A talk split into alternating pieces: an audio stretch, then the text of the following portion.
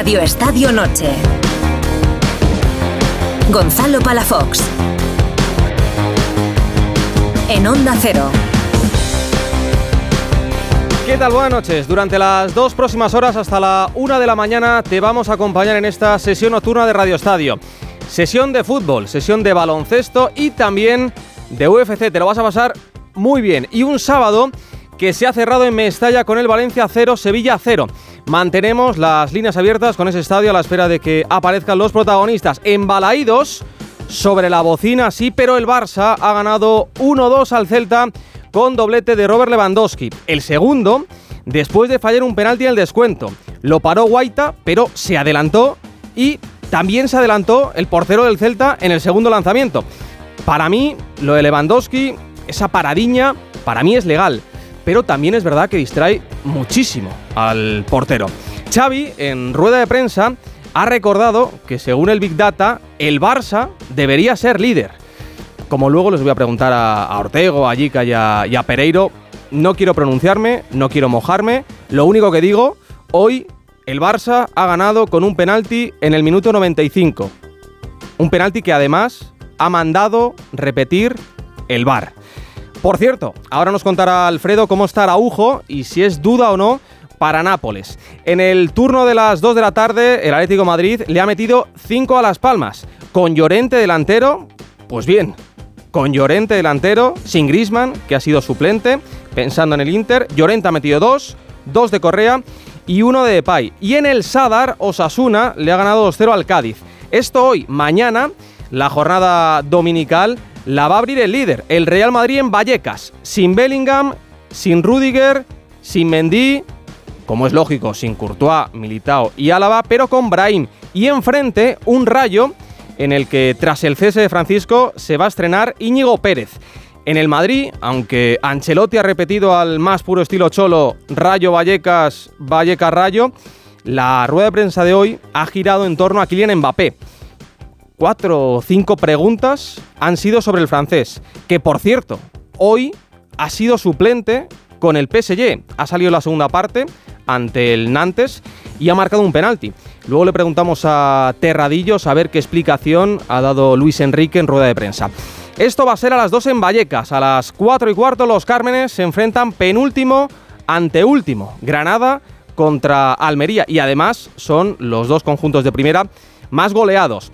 A las seis y media de Yabú de Copa en Somos, el Mallorca recibe a la Real Sociedad y a las 9 en el Villamarín el Alavés visita al Betis. Esto en primera, en segunda división, jornada 27. Hoy se han jugado cuatro partidos, lo último 3-0 ha ganado el español ante el Mirandés. Además, empate a 1 entre Sporting y Valladolid. Manita, sí, manita del Oviedo al Burgos 5-0 han ganado los de Luis Carrión y 1-1 entre Andorra y Villarreal B. De mañana, en la lucha por ascender a primera, te destaco el partido del líder, el partido del Leganés en casa ante el Alcorcón y la visita del segundo clasificado, el Eibar, al Elche. En fútbol internacional, en la Premier, pinchazo del City en casa ante el Chelsea, 1-1 de los de Guardiola con gol de Rodri. El Liverpool ha ganado 1-4 al Brentford y sigue líder, dos puntos por encima del Arsenal y cuatro del actual campeón del City. En Alemania, en la Bundesliga, otra victoria más, 1-2 en este caso del Leverkusen en casa del Heidenheim. En Italia, empate a 1 del Napoli ante el Genoa. Ayer ganó el Inter 4-0 contra la Salernitana. Hoy eh, no ha jugado Osimen. Eh, va a volver de la Copa de África y su primer partido con el Napoli va a ser ante el Barça.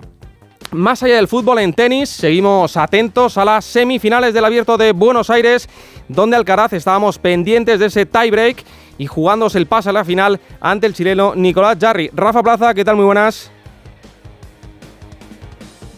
A ver si está Rafa por ahí. Ahora sí te oigo. Ahora, Gonzalo te decía que lo ha perdido Carlos en el tiebreak que estaban jugando hace unos minutos. 7-6 para Jarry. Le toca remontar por primera vez en toda la semana al murciano si quiere estar en la final de mañana. Pues sí, eh, ya espera en la final el argentino Facundo Díaz Acosta, que ha ganado 2-0 a Federico Coria. En baloncesto, en Málaga, ya tenemos finalistas de la Copa del Rey no ha habido sorpresas. El Madrid ha ganado 95-76 a Valencia Basket y el Barça 108-76 a Lenovo Tenerife. Mañana la final a las 6 y media. Ahora vamos a volver al Martín Carpena. En California, a partir de las 6 de la mañana, tenemos una cita histórica. Ilia Topuria ante Alexander Volkanovski en busca de ese cinturón de campeón del peso pluma de la UFC. De ganar, sería el primer español en conseguirlo. Hay mucha gente que ha quedado esta madrugada para disfrutar de toda una velada que, va a ser apasionante y que va a empezar en unas horitas. Es alucinante el tirón que tiene Topuria. Luego vamos a hablar con uno de los encargados de comentar el combate aquí en, en, España. Y un último apunte en el Mundial de Waterpolo. Hemos conseguido el bronce tras ganar 14-10 a Francia. Ah, y hoy a los mandos tenemos a una de esas futuras estrellas de Onda Cero, a Gaby Sánchez, que con 23 años no se estrena, ¿eh? no se estrena aquí en, Radio Estadio, pero sí va a completar este, este programa. Dicen que es una promesa la técnica, eso dice Dani, eso dice Peñalba, eso dice De la Torre, yo creo en ellos. Son las 11 y 12, empezamos.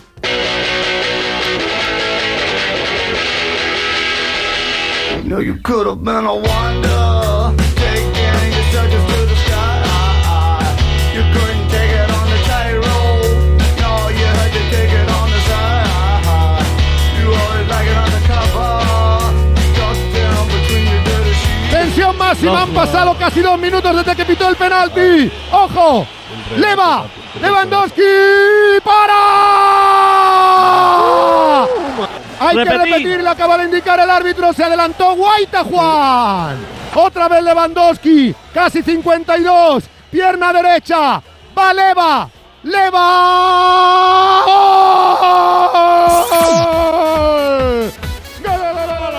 A Memphis por el centro, la pelota para Memphis. Desde la frontal es que el tío no quiso ni avanzar.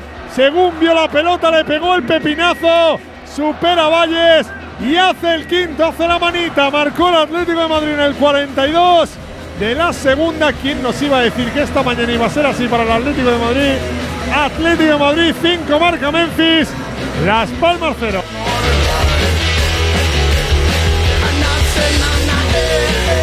Enrique Ortego, ¿qué tal? Buenas noches. Hola, buenas noches. El Barça y el Atlético están a las puertas de esos octavos de la Champions, los del Cholo el martes en Milán ante el Inter y en cambio los de Xavi el miércoles eh, contra el Napoli. Y en este caso, eh, jugándose la temporada. ¿Cómo ves a, ambos equipos de cara a la, a la Champions? Hombre, miro a los rivales sobre todo y el potencial y el momento de forma del Inter es para, para tener mucho más cuidado.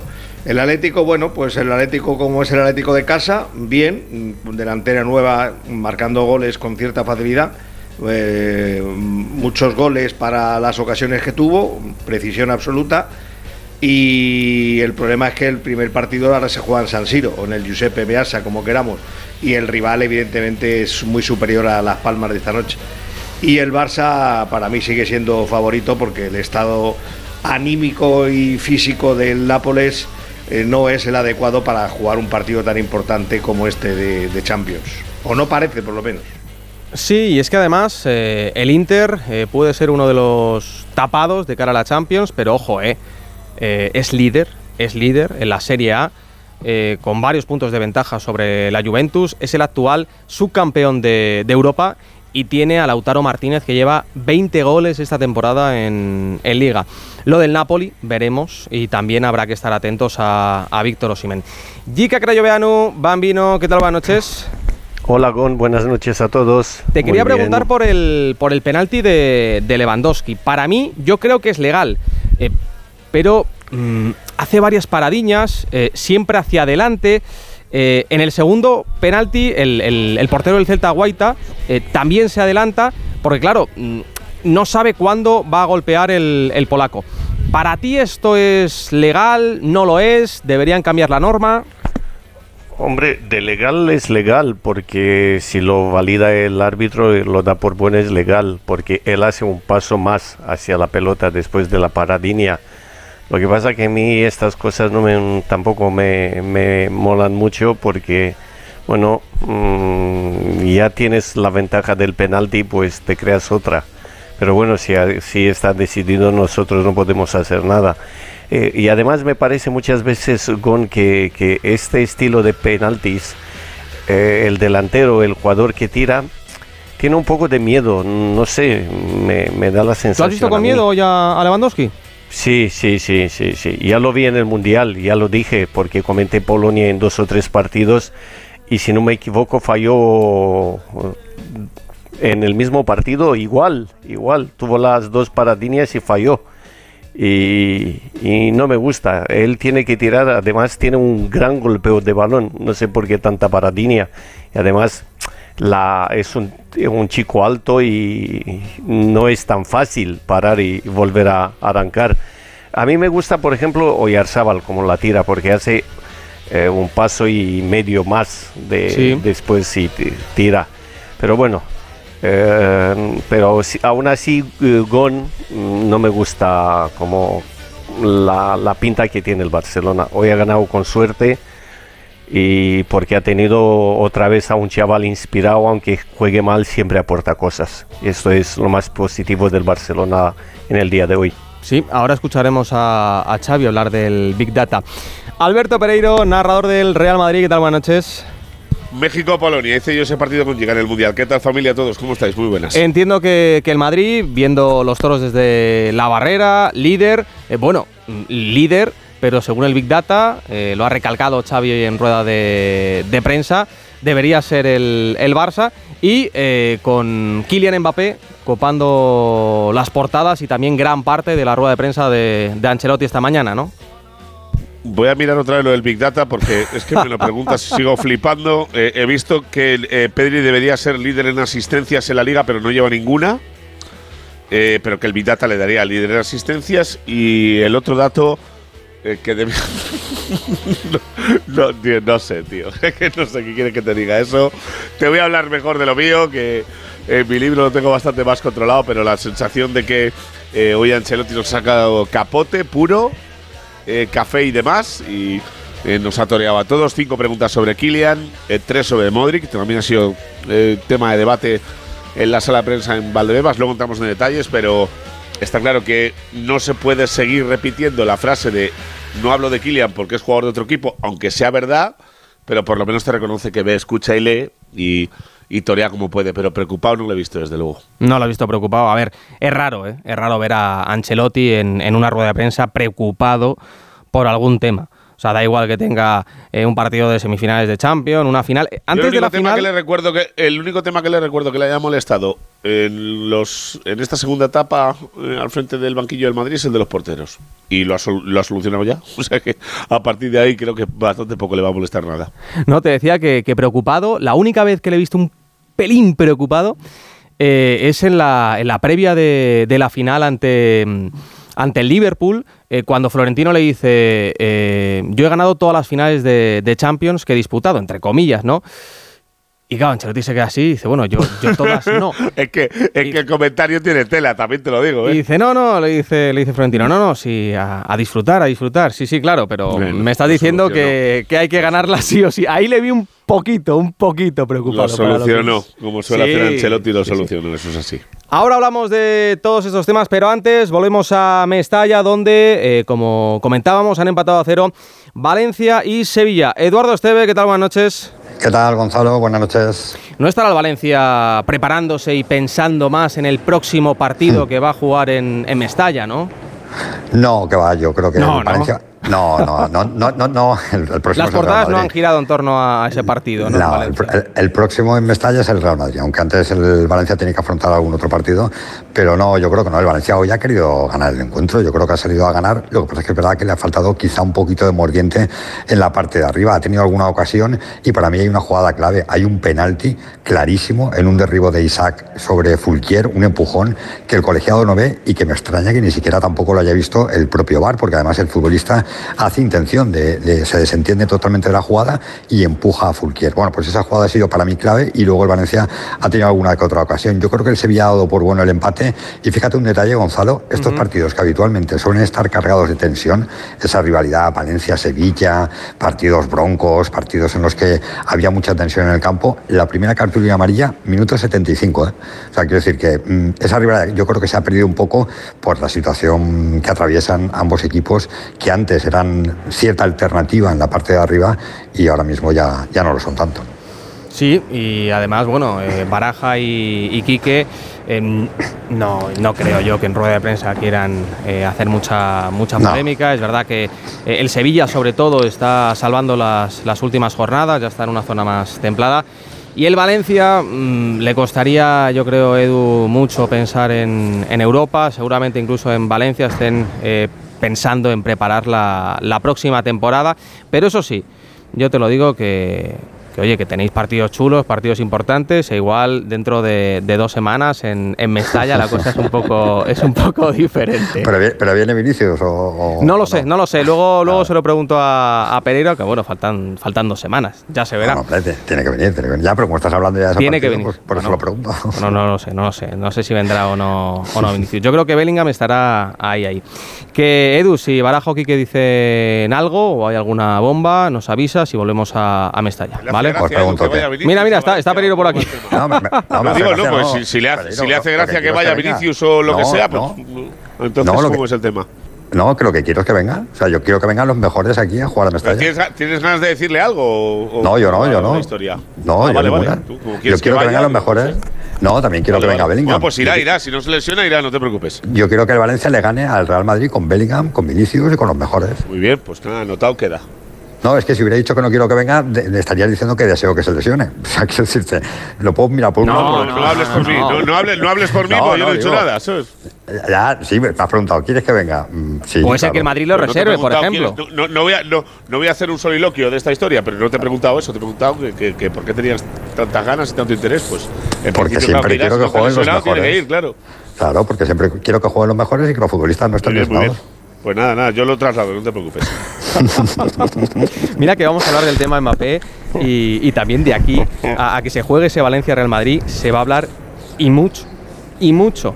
No, no, la semanita previa va a ser divertida. Sí, ya está siendo, ya está siendo divertida, ya está siendo divertida y eso que faltan eh, dos semanas. Ya sabemos el, cántico incluso de, de, Mestalla que le va a brindar a, a Vinicius. Que lo dicho, Edu, si, si pasa algo por ahí. Yo no lo sé, ¿eh? si me lo recordáis os lo agradezco, ¿eh? Dime, Pere. Que no me lo sé, no me lo sé el cántico. Que si no, no nombran a Vinicius, pero sí que le, insultan llamándole, llamándole tonto y diciendo que, el ah, racismo es Una, una, excusa y que no, que no va de, color de piel, ¿no? Si no me equivoco. Anoto, anoto también, anoto también. Va a estar, va a estar calentito el partido. Esteve, lo dicho, abrazo fuerte, cuídate. Un, abrazo a todos, incluido Pereiro. Y ya lo sé, ya lo sé, se llevan bien, ¿eh? Esteve y, Pereiro se llevan muy bien. Luego cuando va cuando vaya Pereiro con Burgos, le llevará muy bien, a... Muy bien, muy bien. Muy bien, muy bien, tampoco diría. Muy bien, muy bien. Que luego te llevará a comer un arrocito, ya verás, estará en la fotito, disfrutaréis, que sí, que sí, que sí. Que no crea el oyente de Onda Cero que hay mal rollo, porque para nada. Además, que volvemos hasta Málaga, al Martín Carpena, porque está Isabel Sánchez con protagonista. Isa, ¿qué tal? Muy buenas. Hola Gonzalo, ¿qué tal? Muy buenas noches. Desde luego que ha sido un rodillo azulgrana lo que se ha visto hoy en este Martín Carpena. Y sí, va a ser el equipo que acompaña al Real Madrid mañana en la final, en este pabellón malagueño, donde saludamos ya a Alex Abrines, ya duchado, ya después del partido. Imaginamos que con ganas de ir al hotel, descansar. Alex, ¿qué tal? Enhorabuena. Muchas gracias. Bueno, sí, primero todo contentos ¿no? por, estar aquí eh, jugando otra, otra final, ¿no? Una de más y y bueno, después de un gran esfuerzo, como tú dices, eh, lo único que queremos es llegar lo, más rápido posible al, al, hotel, cenar un poco y, descansar. ¿no?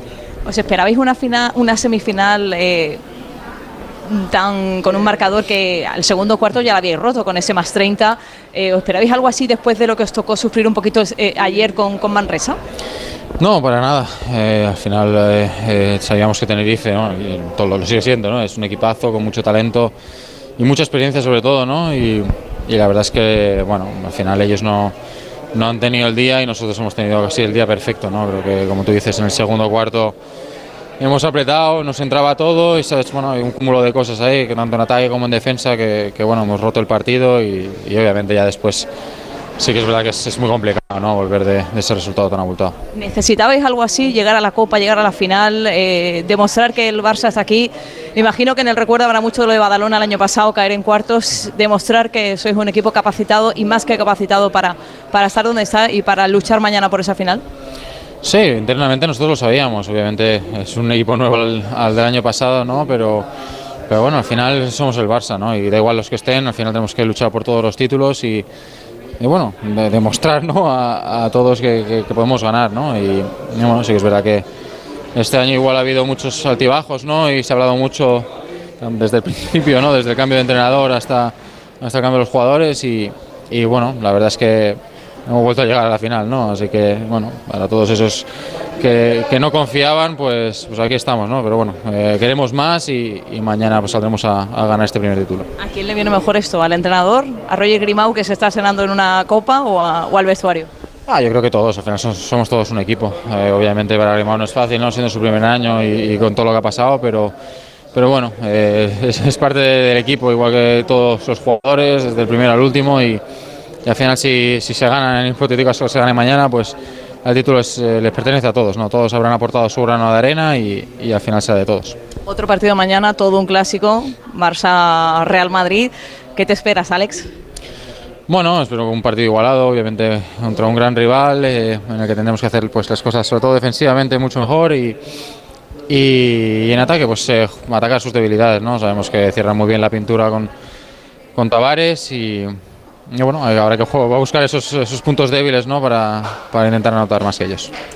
Bueno, Alex Abrine que ha finalizado en este partido con 10 puntos, esta victoria, como decíamos, del Barça al uh -huh. Lenovo Tenerife. Mañana, muchísima suerte para ese partido frente al Madrid, esta final de la Copa del Rey. Gracias, Alex. Muchas gracias.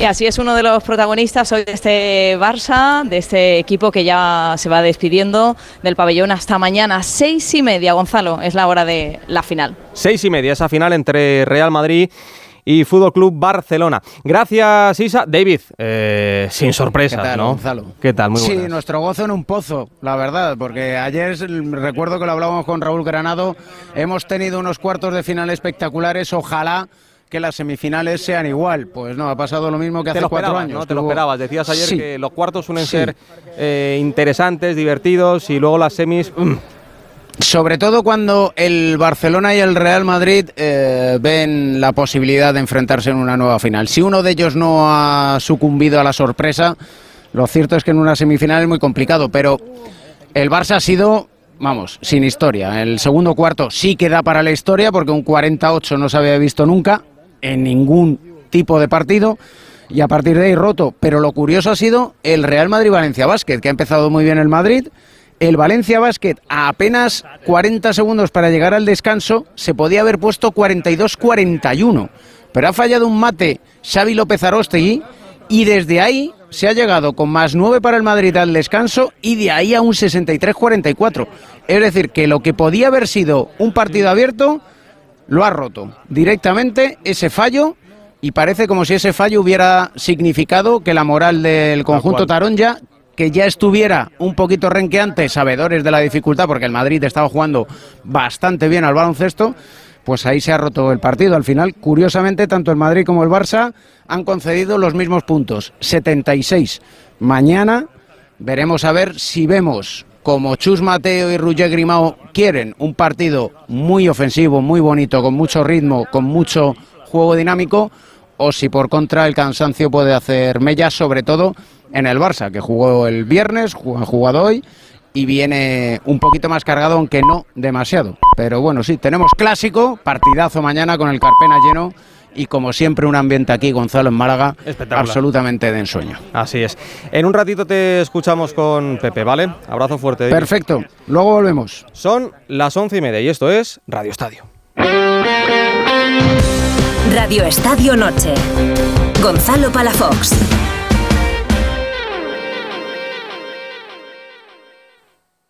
Cambiar la bañera por un plato de ducha, reformar el baño completo. El caso es que meterse en obras da mucha pereza.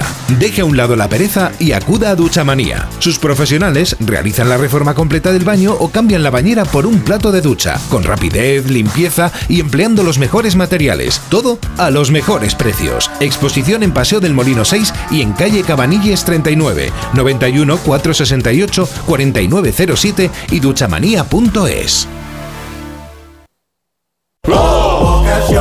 En la venta de tu coche, como en todo, puede ser un loser o un pluser. Un loser no valora su tiempo. Un loser se deja embaucar con ofertas de compra que no se respetan. ¿Quieres ser un pluser? Ven directo a Ocasión Plus para recibir siempre la mejor tasación pago en el acto y siempre con total transparencia. Ocasión Plus. Ya somos más de 200.000 plusers. ¿Te unes? Ocasión Plus. ¿Harto de tu salón, de tu habitación, de la sala de estar? Dale un aire nuevo a tu hogar y disfruta del remate final de rebajas de muebles a dama, con la calidad de siempre, transporte y montaje gratuitos. Entra en mueblesadama.com o ven a la calle General Ricardo 190 y no te pierdas sus ofertas increíbles.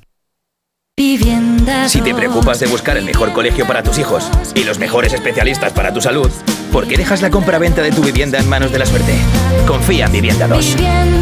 Entra en vivienda2.com, la empresa inmobiliaria mejor valorada por los usuarios de Google. Con los ojos cerrados, Vivienda 2. El 2 con número.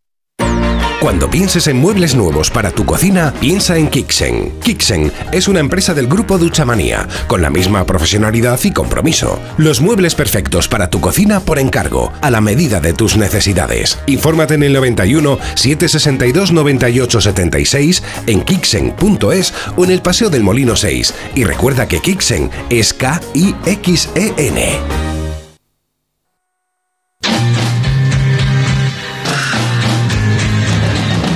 Radio Estadio. Gonzalo Palafox. Es que sabes qué pasa, que el fútbol en general es injusto. Es decir, nosotros también hemos merecido ganar muchos partidos que incluso los hemos perdido. Pero es así, sí. El Celta, por el trabajo defensivo que ha hecho, que me ha parecido encomiable, han estado a un nivel de agresividad que yo creo que en, en muy pocos partidos en la temporada les hemos visto así porque les hemos analizado. Y han hecho un esfuerzo y se llevan nada. Y esto es una pena, pero es así de injusto el fútbol, ¿no? Y nosotros, si no hubiéramos ganado hoy, creo que hubiera sido injusto también, pero es así. Eh, los dos equipos han hecho méritos para sacar algo positivo, pero yo creo que, que lo justo es que el Barça saque hoy tres puntos de aquí. Ahora vamos con el Barcelona que ha ganado en Balaídos 1-2 con doblete de Robert Lewandowski, pero eh, antes estamos pendientes de Buenos Aires. Rafa le está costando muchísimo a Carlos Alcaraz ante Yarri. Sí, y había perdido el primer set, ha perdido el primer set 7-6 en el tiebreak, había reaccionado rápido Carlos logrando un break en el arranque del segundo, bueno, pues se ha fumado, está Jarry 3-2 arriba, va a sacar ahora después del cambio Alcaraz para ponerle el 3-3, partido semifinal complicada para el murciano. Nos vas contando, Rafa, Alfredo Martínez, ¿qué tal? Buenas noches. A ver si está por ahí Alfredo, que seguro que está. Alfredo Buenas noches. Buenas noches, Alfredo.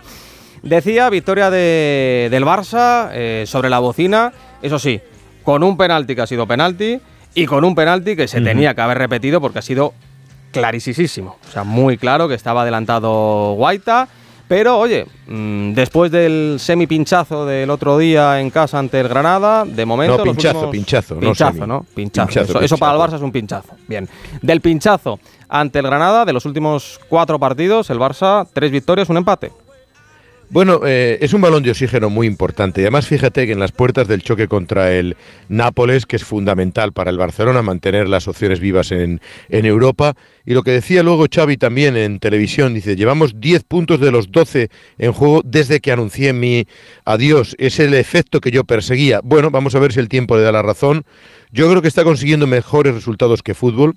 Hoy me parece que la definición del corte que acabas de poner es bastante exacta pudo haber ganado el Barcelona, no mereció perder, pero tampoco es que hiciera méritos para ganar, tampoco mereció perder, pero tampoco hizo méritos para ganar el Celta. Fue un partido muy loco, ¿no? Lo que sí me ha llamado la atención es que el Celta se vino abajo incomprensiblemente en la recta final del partido, cansancio acumulado, los jugadores acalambrados, varios jugadores pidiendo casi al final, jugando en su estadio, jugándose prácticamente media vida después del eh, resultado del Cádiz y sin embargo eh, se vinieron abajo y, y encajaron el gol. Eh, la jugada polémica, Creo que Yamil, Lamin Yamal es muy astuto para provocar la acción del penalti, que es penalti, como tú bien has comentado. Creo que se tiene que repetir porque se adelanta Vicente Guaita. Y luego me queda la duda de que parece que entran algunos jugadores del Barcelona que podría haber repetido el penalti. Hay quien dice, bueno, han ayudado al Barça. No, si se hubiera repetido, a lo mejor también lo vuelve a marcar, ¿no? Pero es un final que le pone mucha polémica al, al partido ya de por sí bastante tenso porque los dos equipos necesitaban los tres puntos, ¿no? Eh, Quique Yica, Pereiro, empiezo por, por el penalti. Eh, para mí es penalti, pero os lo pregunto a los tres. ¿Para vosotros, Quique? Sí, sí, para mí es penalti, está bien repetido y creo que se tenía que haber vuelto a repetir eh, porque entró Rafinha, sobre todo Rafinha es el que está más avanzado, pero lo tenía que haber visto el árbitro, porque como el balón luego no va hacia la zona de Rafinha, el VAR no puede volver a intervenir, porque solo, solo puede intervenir si el balón va otra vez a una zona de acción del jugador que está en posición ilegal. Entonces el árbitro de campo no vio a Rafinha dentro, con lo que el VAR, según tengo entendido, no podía intervenir y, y se quedó sin tenerse que repetir ese penalti que lo- lógicamente con el reglamento en la mano se tenía que repetir. Para ti, Pereiro, ¿todo que José Luis? Eh, amén a todo lo que ha dicho Quique ahora.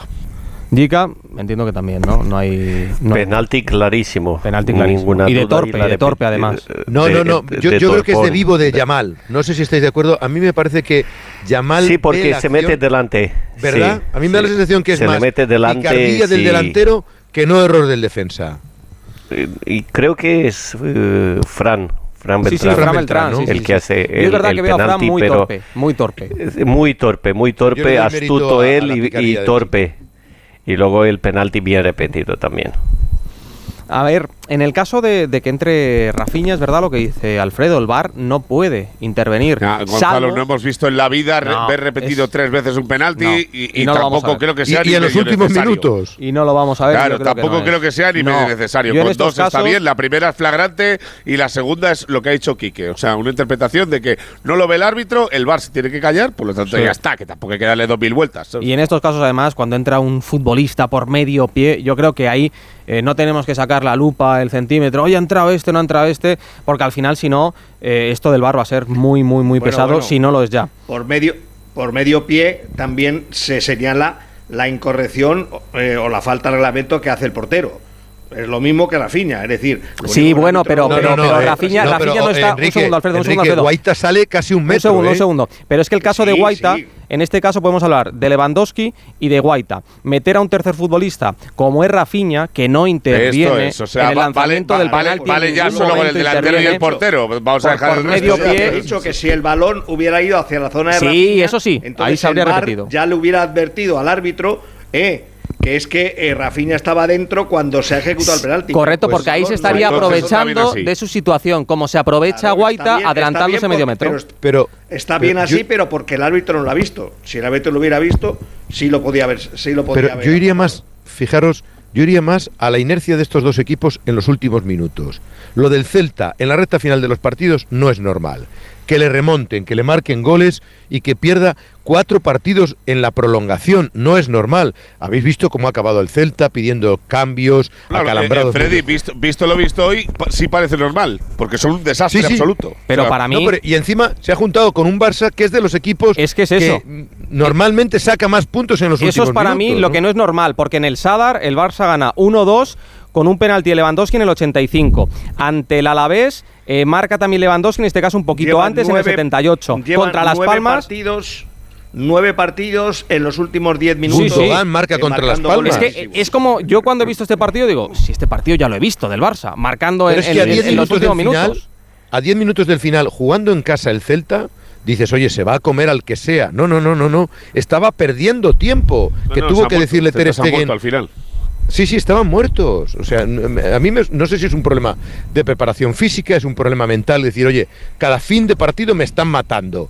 Lo cierto es que se veía un equipo que con un poco que hiciera se iba a llevar el partido y que el Celta tiene esa remora de los últimos minutos, ¿no? Sí. Quique, eh, lo que comentaba Alfredo de, de este efecto de Xavi después de anunciar su, su dimisión, ¿tú lo estás viendo? ¿Lo has visto en el Barça en estos últimos partidos?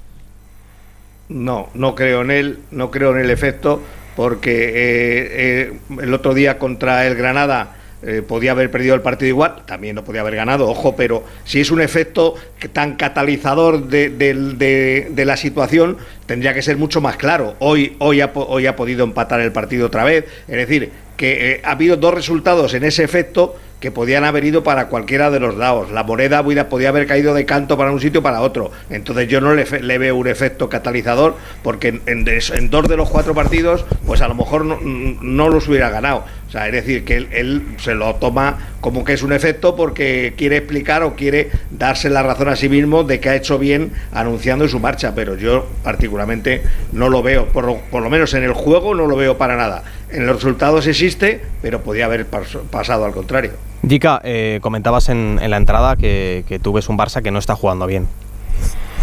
No, no, ni mucho menos. Eh, el día de Granada no jugó bien, hoy tampoco. Eh, la primera parte apenas ha llegado a portería contraria.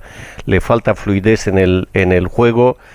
si hace algo la minia mal, eh, bien, pero si no es un equipo muy plano. Yo nunca he visto el Barcelona tan plano, tan falto de ideas en los últimos 25 metros. Hoy Lewandowski ha estado bastante missing, bueno, salvo los goles, que al final pues te salva un partido. Y no he visto a Víctor Roque, no me ha, eh, bajado muchísimo, inclusive eh.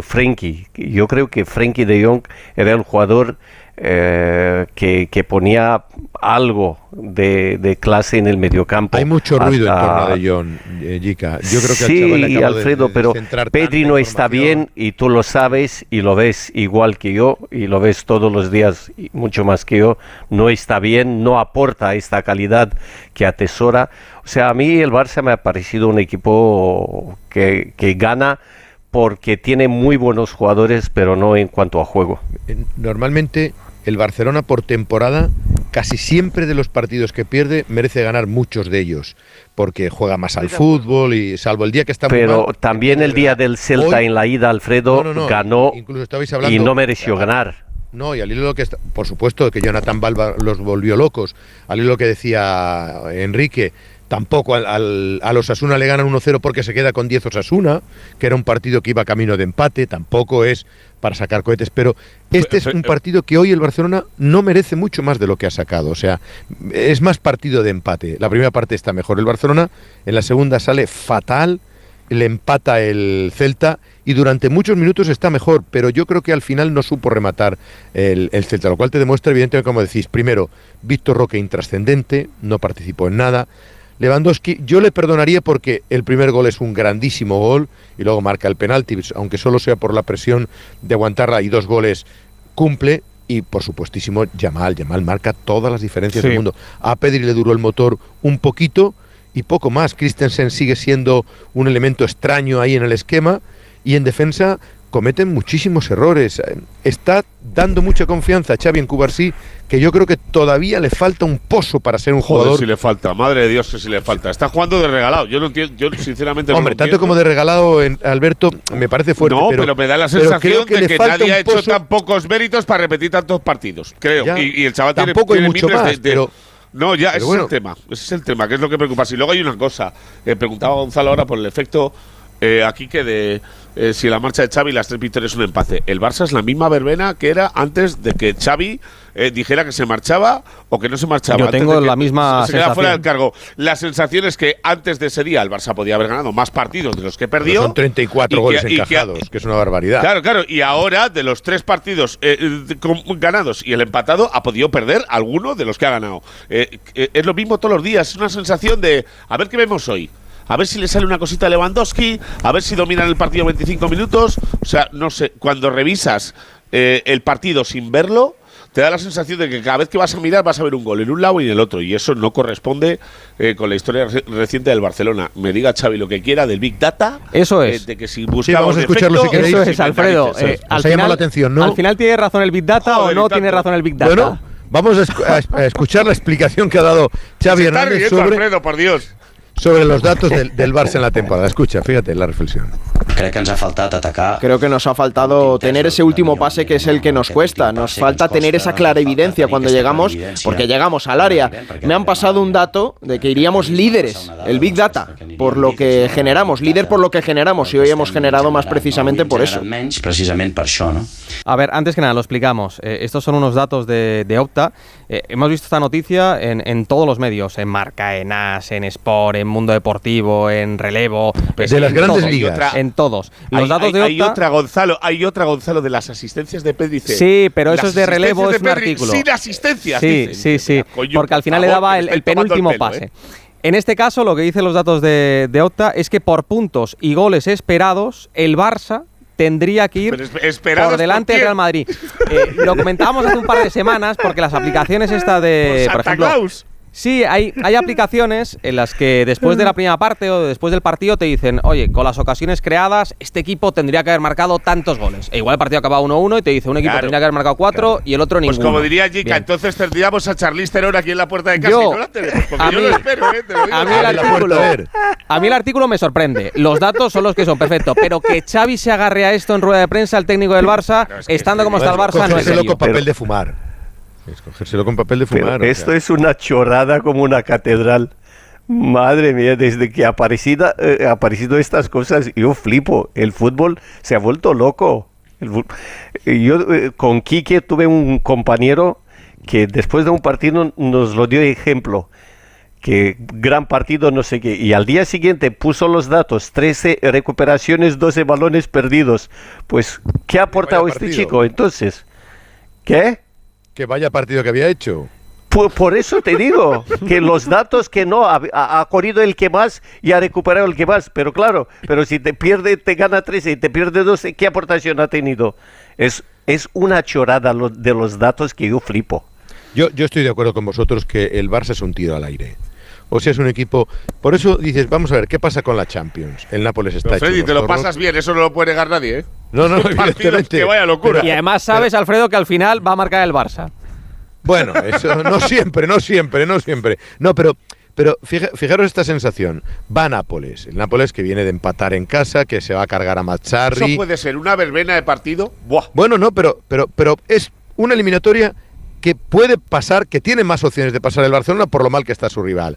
Y dices, bueno, este Barça tan imprevisible en cuartos de final, si tiene un sorteo que no le toque el Madrid, el Manchester City, pues cualquiera de los otros equipos le puede tratar de meter mano, porque tiene jugadores de calidad, lo que decís vosotros, oye, el día que tenga De Jong, el día que tenga Pedri, el día que tenga Lewandowski, y ahí es yo creo que a lo que se está aferrando, a un ejercicio de fe, decir, bueno, pues futbolistas tiene de calidad, vuelve Joao Félix, vuelve Ferran Torres, y tú sabes cómo es la Champions, que como tengas un día malo, te va para afuera, pero si tienes un día bueno... Hombre, eh, está claro. Pues mira, Alfredo, antes de irnos a los cuartos, primero al Barça le toca el Napoli y le vamos a preguntar a Mario Gago cómo está este Nápoles, que eso sí, ha empatado hoy ante, el Nápoles, ante está el Genoa. No está Madre espectacular. No está espectacular. Madre Gago, ¿qué tal? Buenas noches. ¿Qué tal? ¿Cómo estáis? Otra jornada más eh, del Napoli. Tus datos que dicen, tus datos que dicen que va a marcar el ¿Cómo hace tu Napoli. Data, Gago?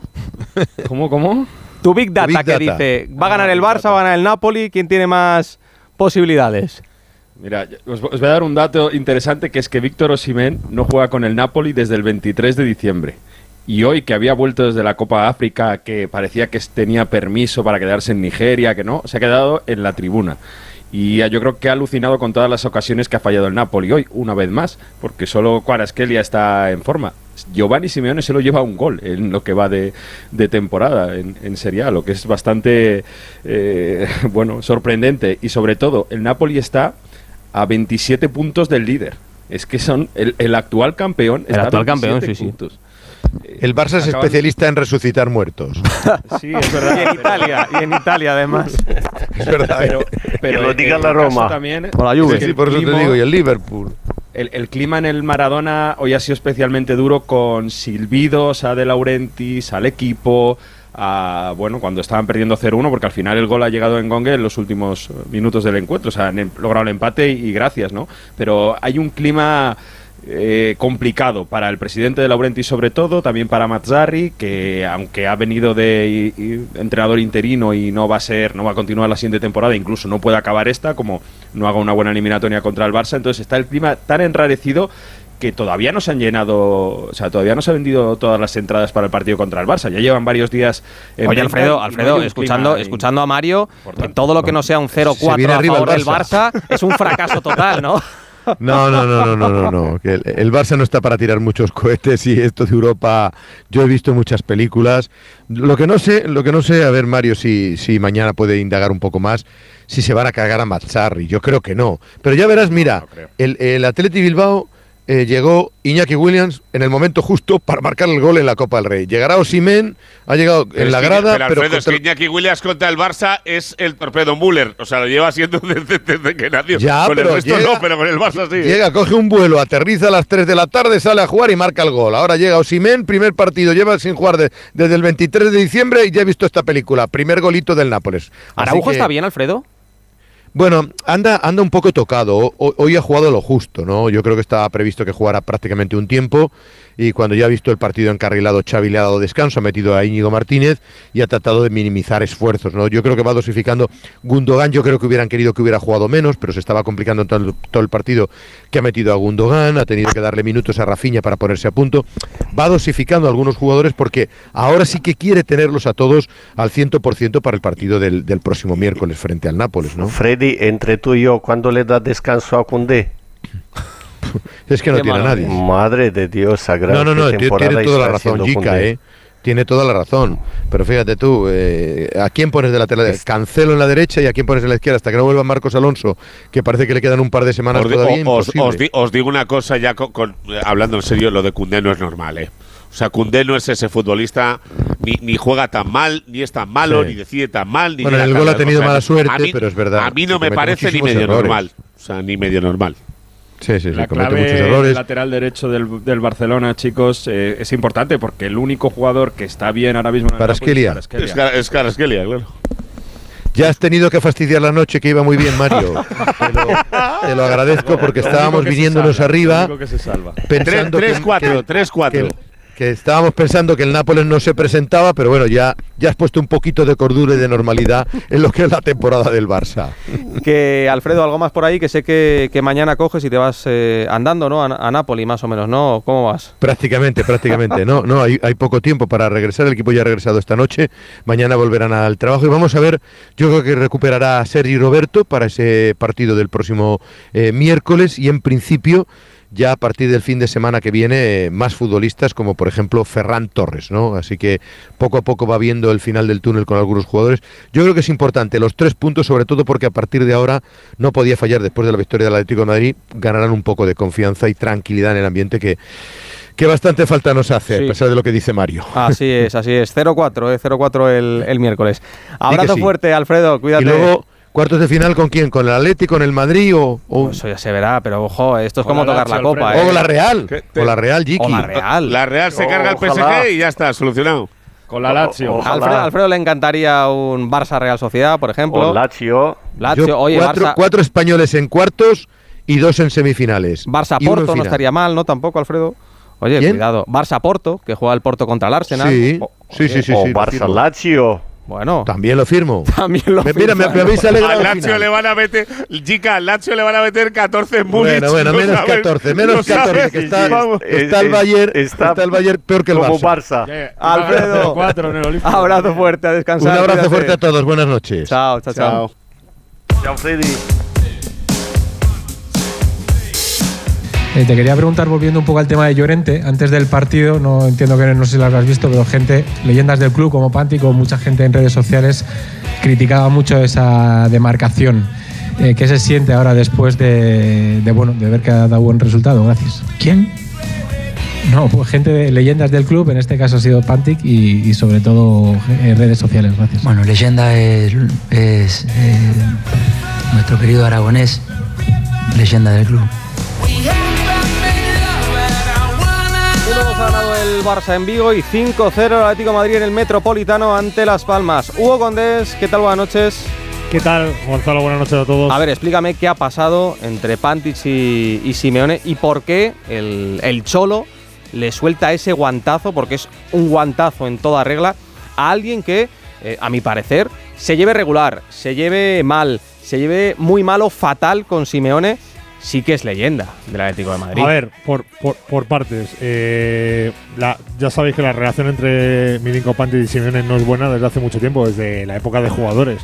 Digamos que en aquel equipo que el Atlético de Madrid consigue el doblete en el año 96 de manera brillante, digamos que hay una facción del vestuario que es más cercana a Radomir Antic, al entrenador, entre los que está Milinko Pantic, y una en la que mm, está un poco más distante del entrenador, en la que está, por ejemplo, eh, Diego Pablo Simeone. De hecho, por eso Simeone acaba abandonando al Atlético Madrid, se marcha al Inter de Milán y luego a- a- al Lazio.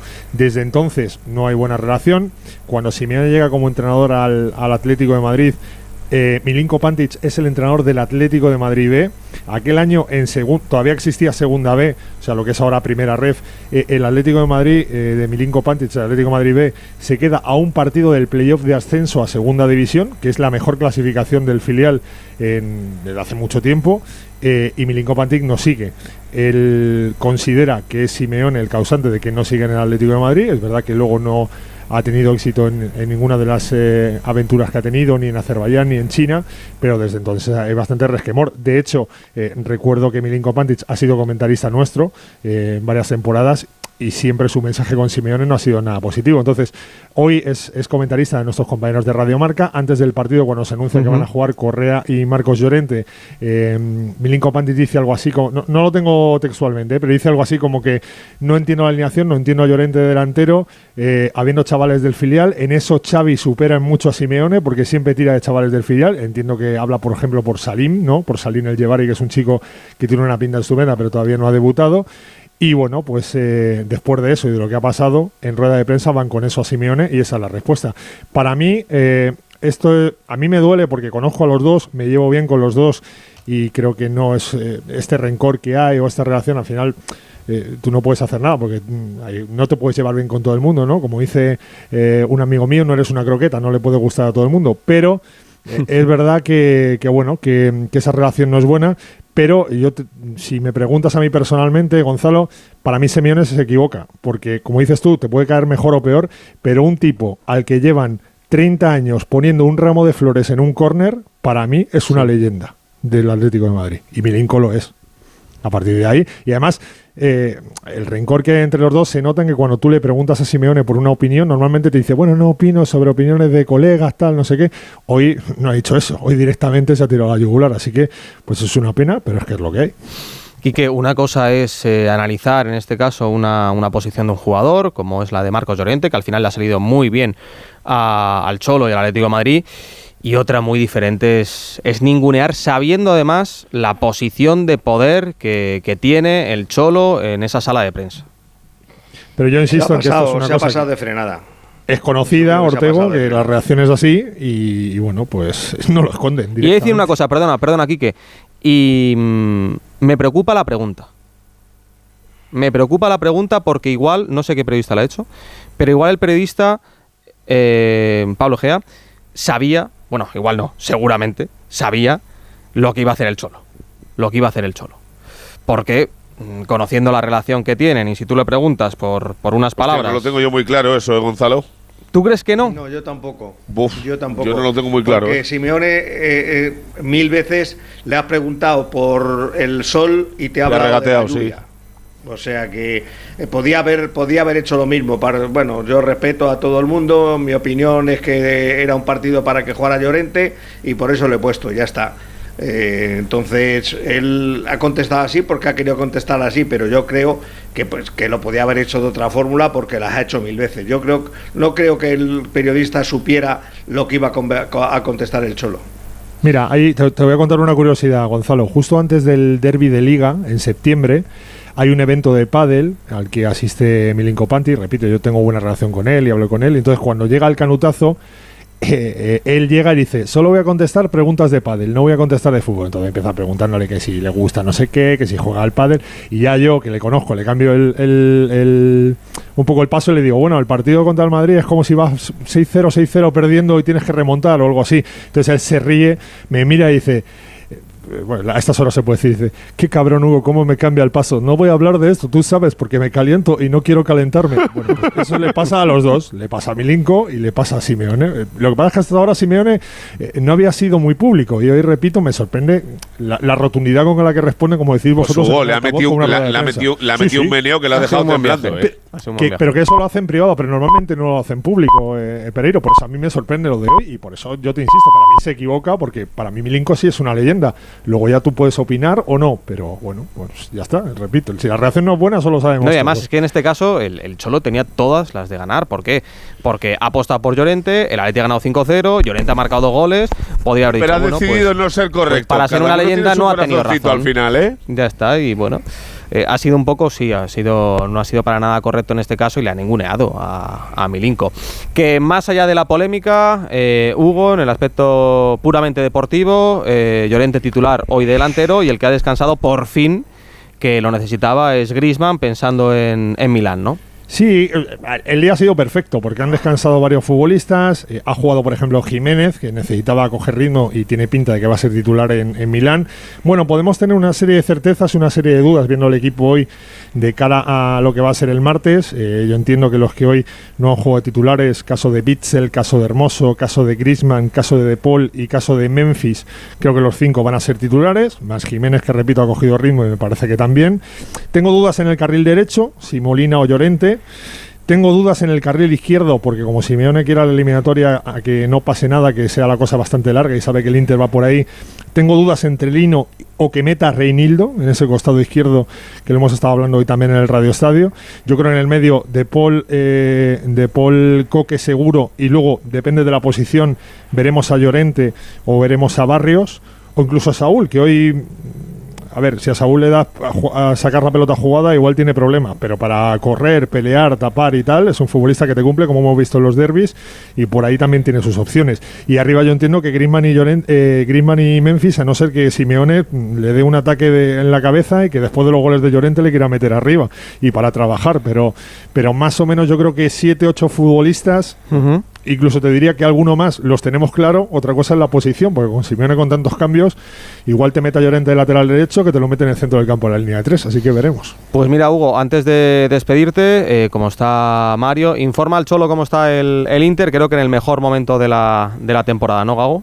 Lanzadísimo el Inter llega al partido contra el Atlético de Madrid, que jugó ayer viernes, goleó a la Salernitana, lo hizo con prácticamente todos sus delanteros, 4-0, con Lautaro Martínez marcando, con Marcus Durán ma- marcando, hizo solo cambios en los carrileros, Carlos Augusto y Dumfries, no jugaron Di Marco y Darmian, Di Marco es un jugador muy a tener en cuenta en este Inter, juega por la izquierda, pone centros buenísimos y además a balón parado pone unos balones eh, muy muy buenos. Bueno, pues ellos descansaron para el partido del próximo martes, nueve victorias consecutivas del Inter, 19 goles a favor, ya está más nueve puntos de una Juve que ha empatado hoy y además un partido menos y prácticamente pensando cuando van a cantar el Arirón se pueden centrar en el partido de Europa. Muy muy en forma un Inter que puede jugar al contragolpe, por bandas, llegando por el centro con Sanaloglu, Quitarian y Varela. Eh, difícil de defender en todos los sentidos. Bueno, pues ese partido que va a ser el martes en el Meazza a las 9, ese Inter Atlético de Madrid. Hugo, ¿algo más? Será un buen partido, sin ninguna duda. Veremos a ver eh, en el Atlético Madrid que no va a recuperar a nadie, ni Morata, ni Lemar, ni Azpilicueta van a estar recuperados para ese partido, ni Gabriel Paulista. Y el resto, pues en principio viajarán el lunes, que si no me equivoco, Gonzalo, van a entrenar en Madrid y van a ir directamente a San Siro a rueda de prensa. No va a haber entrenamiento previo el lunes antes de- del encuentro. Así que veremos el Atlético Madrid que vuelve al escenario de aquella final del 2016, aunque ya ha vuelto después para jugar contra el Milan. Pero, pero bueno, es un campo en el que además al Cholo le va a traer buenos recuerdos porque, como te comentaba antes, jugó en el Inter cuando salió del Atlético de Madrid en el año 97. Pues sí, Del abrazo 97 fuerte. al 99 jugó, sí. ¿En él, dices Mario? Del 97 al 99 Del jugó en 97 al el Inter 99. y ganó una Copa de la UEFA en el 98, así que va a haber buen recibimiento. sí. Esa la ganó Ronaldo, casi ahí quebrando, quebrando porteros. Estaba, estaba, estaba. Correcto. Abrazo fuerte, Hugo, cuídate, descansa. Abrazo grande para todos, chao. Rafa, malas noticias en Buenos Aires para Carlos Alcaraz que está contra las cuerdas. Nada, y se le marcha al revés, eliminado Carlos Alcaraz, le gana Nico Yarri 7-6-6-3 en estas semifinales de Buenos Aires, no va a poder defender el murciano el título que conquistó el año pasado y ahora pues a pensar en Río de Janeiro, partido regular de Alcaraz, partido superlativo de Yarri, eliminado el número 2 del mundo en Buenos Aires. Le he visto cabradísimo, ¿eh? A Alcaraz tirando la raqueta, estaba muy enfadado. Sí, ahora al final sí, ha tirado la raqueta, aparte no, no sonreía, otros partidos es una constante eso, aunque vayan las cosas bien o mal, suele sonreír bastante y bueno, la verdad que se le ha torcido desde el inicio. No ha jugado bien, ni ayer ni, ni en su primer partido en Buenos Aires, lo que pasa es que los rivales eran inferiores y obviamente Jarry, especialista en tierra batida, pues lo ha pagado. Eh, la buena noticia es que mm, esto no para, se va a Brasil, tiene Río de Janeiro ahora ya en unos días y la oportunidad de mejorar en una gira larguísima, porque luego va a ir a India Wells y luego también a Miami antes de, de volver a la gira eh, europea de tierra batida. Abrazo fuerte, Rafa, cuídate. Otro Gonzalo, chao, adiós. Y no se me olvida eh, que no he despedido a Gago, como estamos con el tema del Big Data y hacemos porra aquí en, en Radio Estadio. Inter Atlético Madrid. Mario. 60% para el Inter, 40% para el Atlético de Madrid. Uh, favorito el Inter. ¿Y Nápoles-Barça? ¿Barça? Uf, eh, 35% para el Napoli y 65% para el Barça. Pues, pues vaya uff. Ya, pero es que no me quería pasar. de- le iba- estaba pensando en ponerle menos al Napoli incluso. Estos datos quedan aquí reflejados como Big Data y luego los distribuimos, eso sí, bajo demanda. Abrazo fuerte, Mario, cuídate. Un abrazo a todos, chao chicos. Radio Estadio. Gonzalo Palafox. Su alarma de Securitas Direct ha sido desconectada. Anda, si te has puesto alarma. ¿Qué tal? La verdad que muy contenta. Como me paso casi todo el día fuera de casa trabajando, así me quedo mucho más tranquila. Si llego a saber antes lo que cuesta, me lo hubiera puesto antes. Protege tu hogar frente a robos y ocupaciones con la alarma de Securitas Direct. Llama ahora al 900-272-272. Carla, al viaje de Tokio al final no va el director. ¿Te interesa? Diez días, reuniones, cenas, karaoke, un spa. En la vida lo importante es saber aprovechar las oportunidades. Hay coches que solo pasan una vez. Tu Citroën C3 desde 13.200 euros financiando y con entrega inmediata. Solo por esta vez y solo este mes. Citroën. Condiciones en citroen.es. Es hora de que esta empresa funcione como lo que es, una empresa familiar. Yo no me he partido el lomo por esta empresa para que ahora venga mi hermano a vivir del cuento. Pero es tu hermano Jesús. Ha habido un derrumbe en la fábrica. Vuestro padre está herido. Si algo le pasa a padre, sería lo que siempre has querido ser, ¿no? Sueños de libertad. Gran estreno. El domingo 25 de febrero a las 10 de la noche en Antena 3. La tele abierta. Yo puedo ofrecerte una vida muy interesante. Pero depende para ti que es interesante. Si estás pensando en discotecas, carros y diamantes. Yo eh, veo, escucho lo que ha pasado. eh, creo que entiendo perfectamente que es el tema del día para vosotros, pero no para nosotros. Para nosotros es el partido de mañana. ¿Nos puede decir si se ha comentado algo abajo? ¿Lo habéis comentado en alguno de los días o...?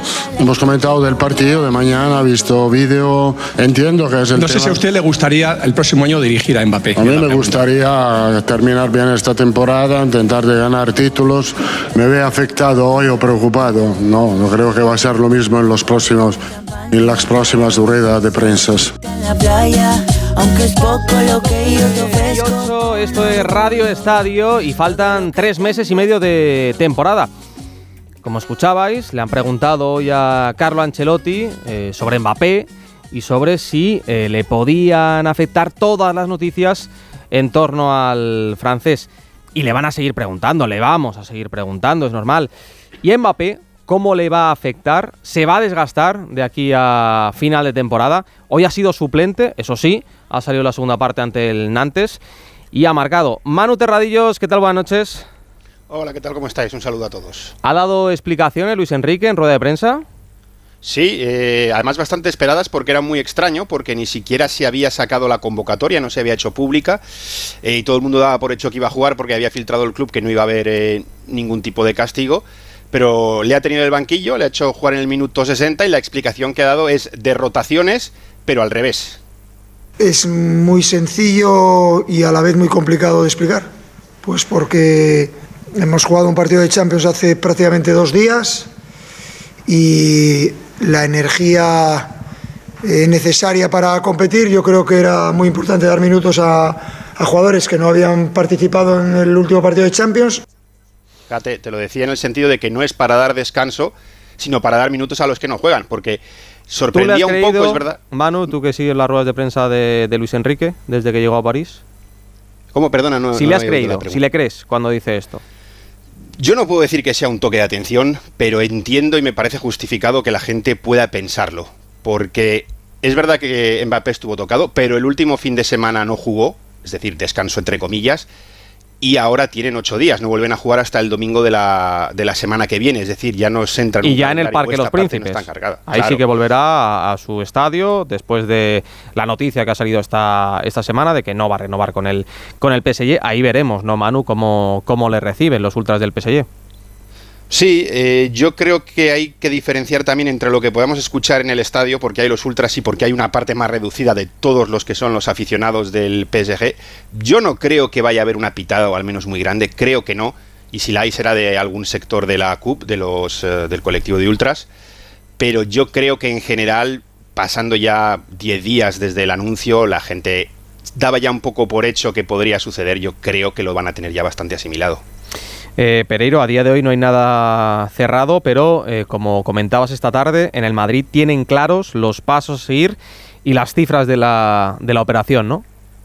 Bueno, el Madrid y, y Mbappé y su madre. Evidentemente, no es una situación que le vaya a pillar de sorpresa cuando le hagan la oferta, pero eh, sí, ya lo hemos eh, comentado va- varias veces en los últimos días. por mucho que se haya repetido bastante en los últimos tres, cuatro eh, fechas que eh, la oferta va a ser más baja, sigue siendo una grandísima oferta y va a ser el eh, cuando venga, que, tiene toda la pinta, evidentemente, que va a venir aunque repito, no hay nada firmado, el, el empleado mejor pagado de la historia del, del Madrid. Son 130 de bonus, 27 en principio, igual un pelín más, pero eh, rozando 27 eh, millones de euros limpios por cada una de las seis temporadas que va a firmar, y 50% de derecho de imagen.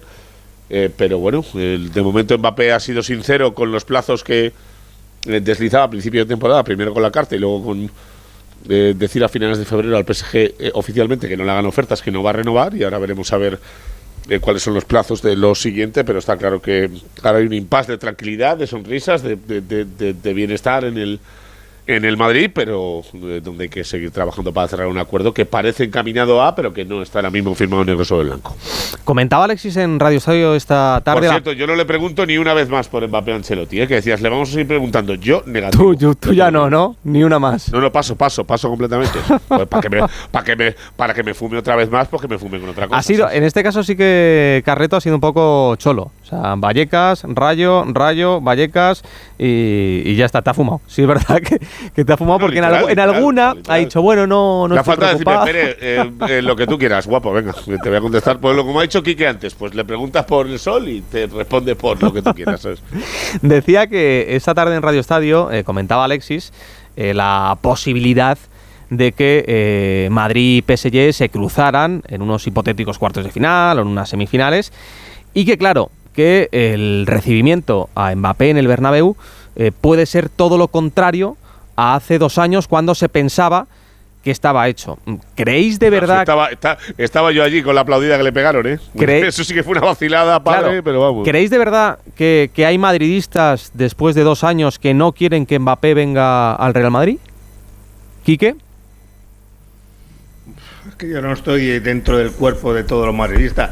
Yo creo que algunos hay, porque hablo con gente, pero que una vez que sepan que viene, vamos, van, le, le- van a aplaudir más que aquel día del que estamos hablando. Es decir, que yo creo que esas cosas se olvidan, no es nada trascendente tampoco. Al final termina viniendo, ha tardado más de lo esperado. Que algunos le guardarán récord eterno y piensan que no puede ganar tanto dinero y esas cosas, seguro, pero yo creo que son, que son minoría. Al madridismo le debe poner mucho poder juntar en una misma delantera a Bellingham, Rodrigo, Vinicius y Mbappé. Con, con Camavinga, Valverde y todo lo de- y por detrás. Es decir, que yo no creo que haya que sean mayoría, que los hay seguro, pero es muy difícil co- contabilizarlos. ¿Lo podríamos comparar al caso de, de Griezmann con el Atlético de Madrid cuando se marchó al Barça y luego, y luego ¿Qué regresó? dices, hombre? No, no, ¿Es ese sentimiento que puede haber o no? Para nada. No, No. le va a pitar nadie cuando venga al Madrid. No, no, no, no, no, no. Jica, No, no, no creo. ¿tú crees no, que, no que a. Mbappé nadie le va a pitar cuando venga al Madrid? Hombre, a mí también me dice... A ver, yo con Mbappé como jugador no tengo ninguna duda, ninguna. Es un grandísimo jugador, posiblemente ahora mismo ju- junto a Bellingham el mejor del mundo, porque Haaland para mí no está bien este año por las lesiones, por lo que quieras. Pero mm, hay muchos madridistas que eh, dudan de su carácter.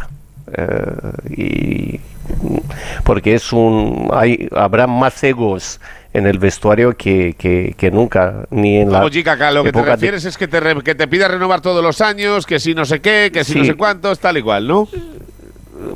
por aquí va el tema eh, que quiera más dinero que quiera más eh, cosas y Sí, pero yo es lo bueno, que decía el otro día, Jica. Si Mbappé llega y marca eh, 50, 60 goles, no habrá ningún problema. Pues le, le- le darán más dinero. No, no, y no Pues- habrá pues- ningún ya- problema en comparación con Bellingham o Vinicius, salvo que Bellingham y Vinicius marquen 60 goles. Entonces ellos podrán Gonzalo, pedir Gonzalo, estas Gonzalo, cantidades. Gonzalo, una cosa, una Sí. cosa, una cosa. Vamos, a- eh, yo- creo que estamos todos de acuerdo que la realidad de Vinicius y la realidad de Bellingham está a 200 años luz de la de Mbappé. como Para mí, futbolista, 200 creo, años ¿eh? luz, no. Cre- cre- bueno, pues para mí sí.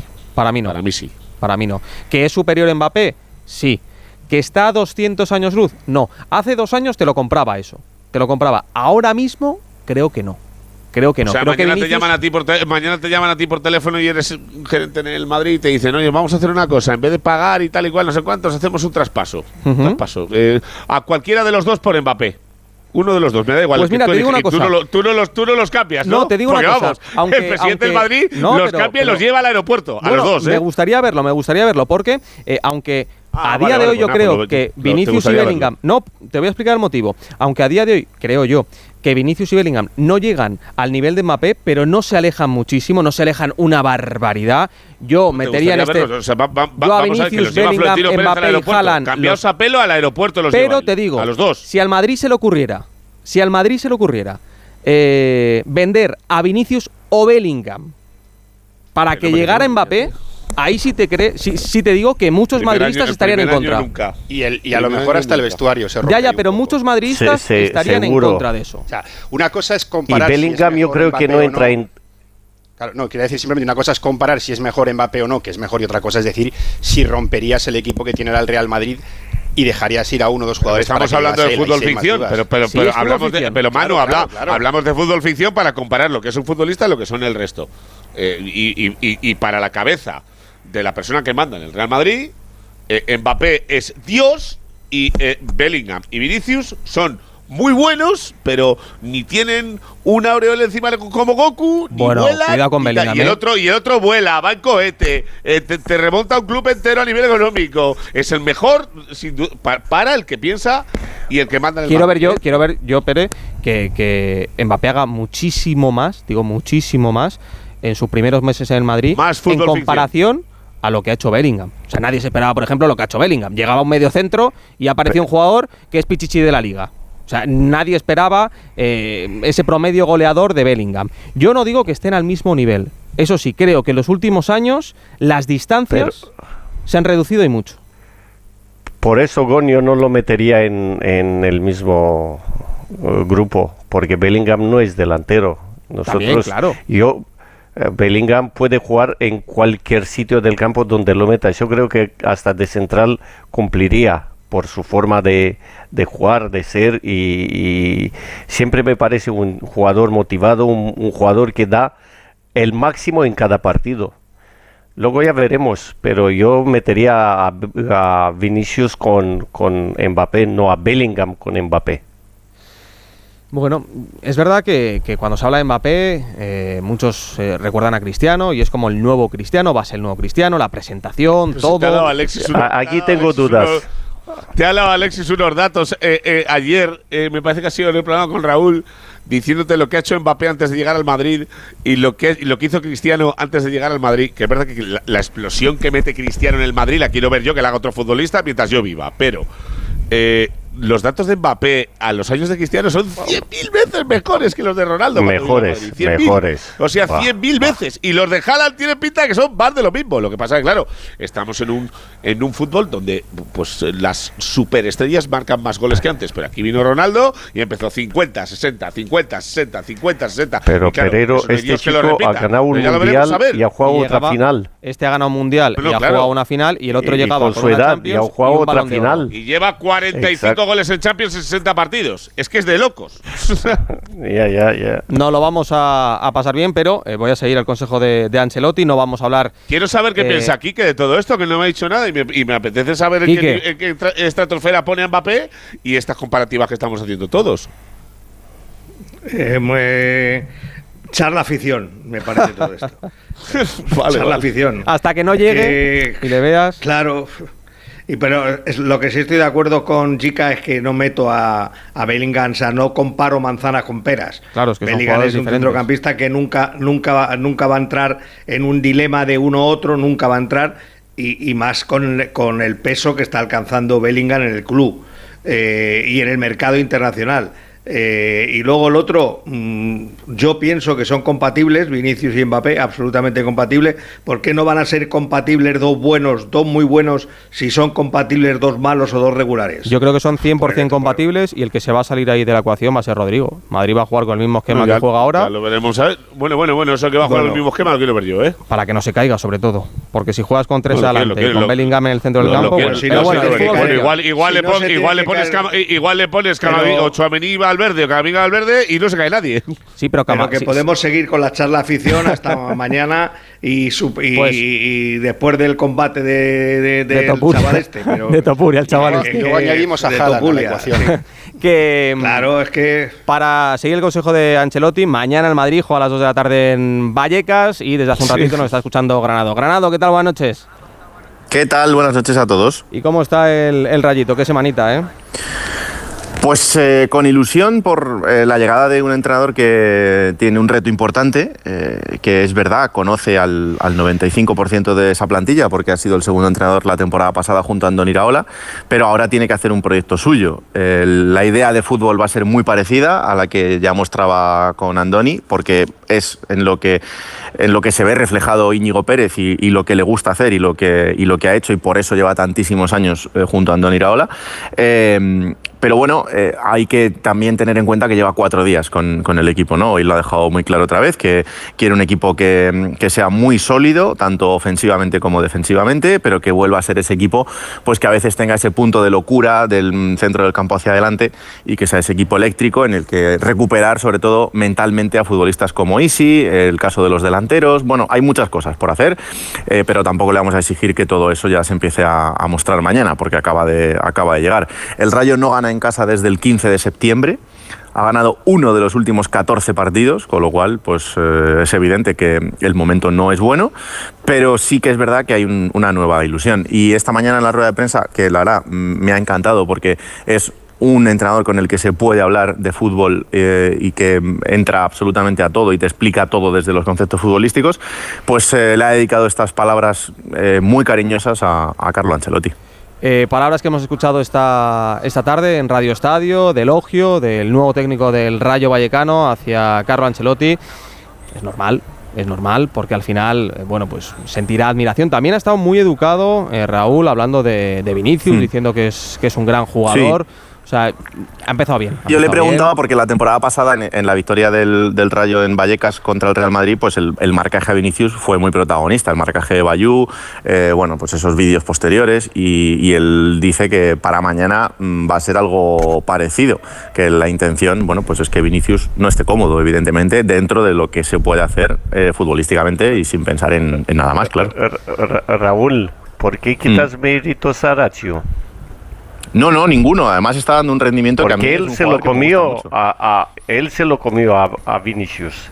Sí, pero yo me estoy refiriendo al partido de la temporada pasada, no al de, no al de esta. Ah, vale, Eh, vale, vale. Claro, por eso te- porque ese marcaje del año pasado fue muy protagonista, pues por todos los vídeos que se sacaron Sí. después. Y que Bueno, ganó el por- Rayo justo antes de- del Mundial, si no me equivoco. Sí, sí, sí, fue un 3-2 y mm, eh, fue en el mes de noviembre, muy a finales. Y, y es verdad, Jica, que Ratiu está a muy buen nivel y para mí es un lateral eh, muy, muy, muy a tener en cuenta. ¿Y Pereiro qué 11 planea Ancelotti?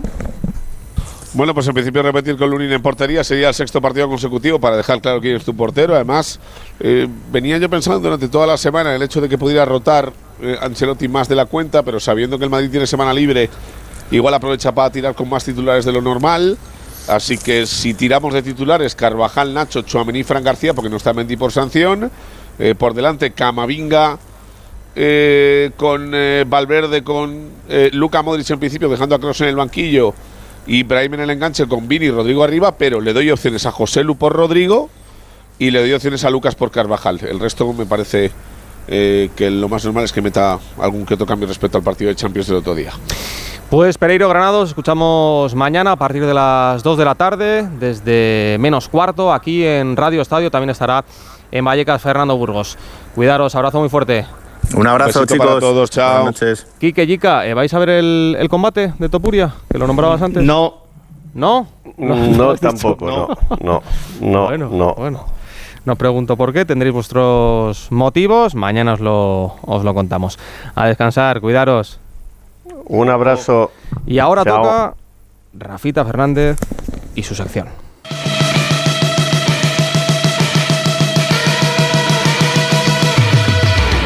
Es tan grave como para que yo me vaya habiendo hecho la mejor gestión de la historia del fútbol español.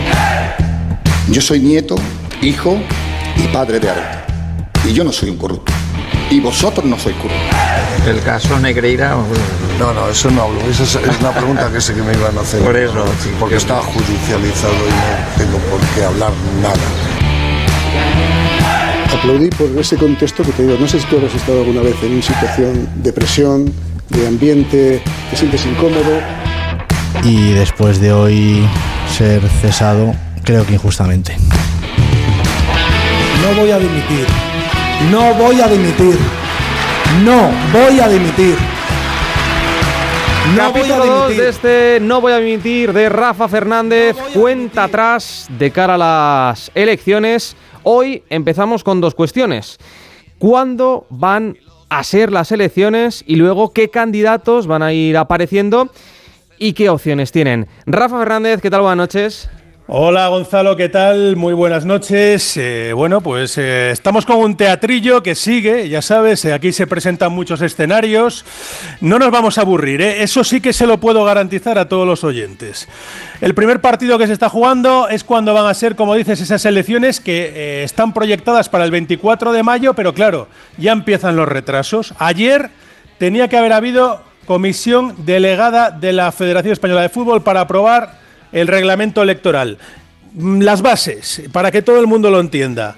Pues no se reunió. Iba a ser telemática, esa fue la excusa, que quieren que sea presencial y que va a ser el jueves que viene. La realidad, que están a tortas entre todas las territoriales. Ha habido alegaciones de los andaluces, de los canarios, del valenciano. Es decir, que tenemos una guerra abierta entre las propias territoriales y parece que aquí pues eh, la batalla solo acaba de empezar y quieren meter en el medio Gonzalo al Consejo Superior de Deportes. Le mandaron el 5 de febrero una carta al Consejo Superior de Deportes en la que eh, se les indicó que querían, eh, por un lado, pedir que se reduzcan los plazos para llegar a ese 24 de mayo, ok, eso está en la ley recogido, que se pide y te lo aprueban o no, perfecto, pero también se pedía que se mojara el Consejo o su director general en si Rocha puede convocar como presidente de la gestora las elecciones o realmente no puede según lo que indica la orden ministerial que acaba de entrar en vigor. La realidad es que todos me dicen que no puede, todos los juristas con los que he hablado.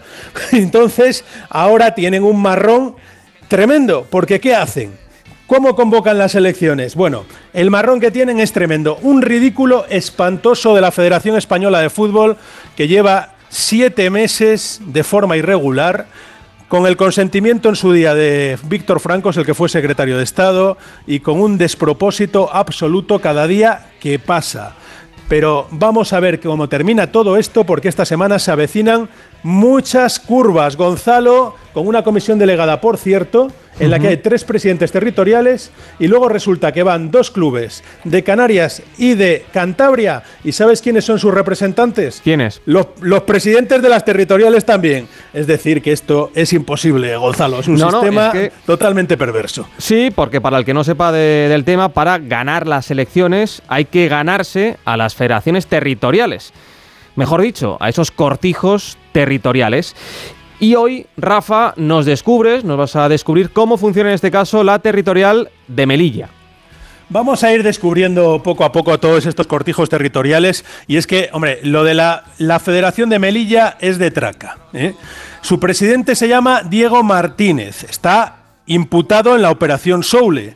A pesar de ello ha seguido haciendo todo tipo de tretas. Eh, fíjate lo que este señor fue el que firmó la moción de censura de eh, Luis Rubiales a Ángel María Villar en su día, con todos los favores que le había hecho Villar antes. Aquí venden absolutamente a cualquiera. Tienen la mutualidad de Melilla presidiéndola, o como máximo mandatario, a su hermano Agustín.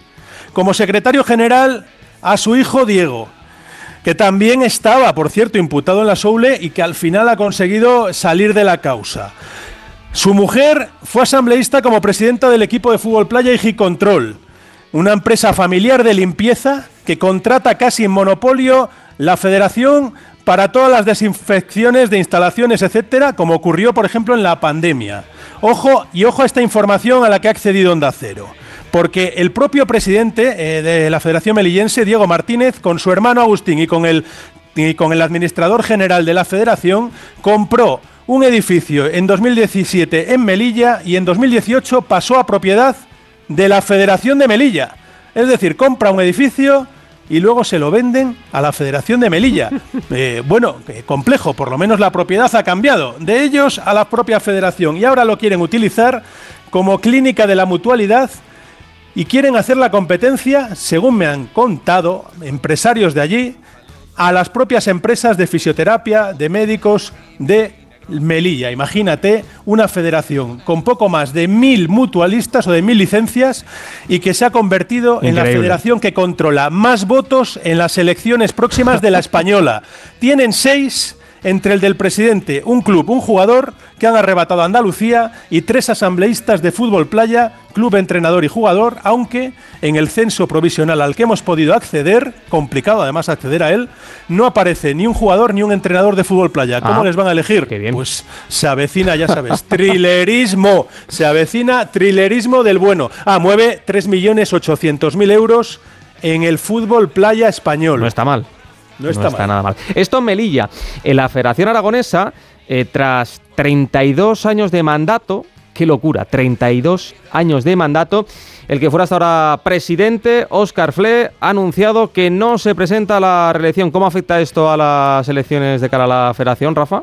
Bueno, eh, puede afectar poco porque al final todo apunta, aunque se va a presentar el que fuera futbolista del Zaragoza, eh, Javier Paredes, el jabalí Paredes, entre otros equipos del Zaragoza, eh, va a montar- está, preparando una candidatura, me consta, pero eh, tienen casi todo apañado con Manuel Torralba, que es el secretario de Óscar Fle de toda la vida, ya sabes, el continuismo puro y duro.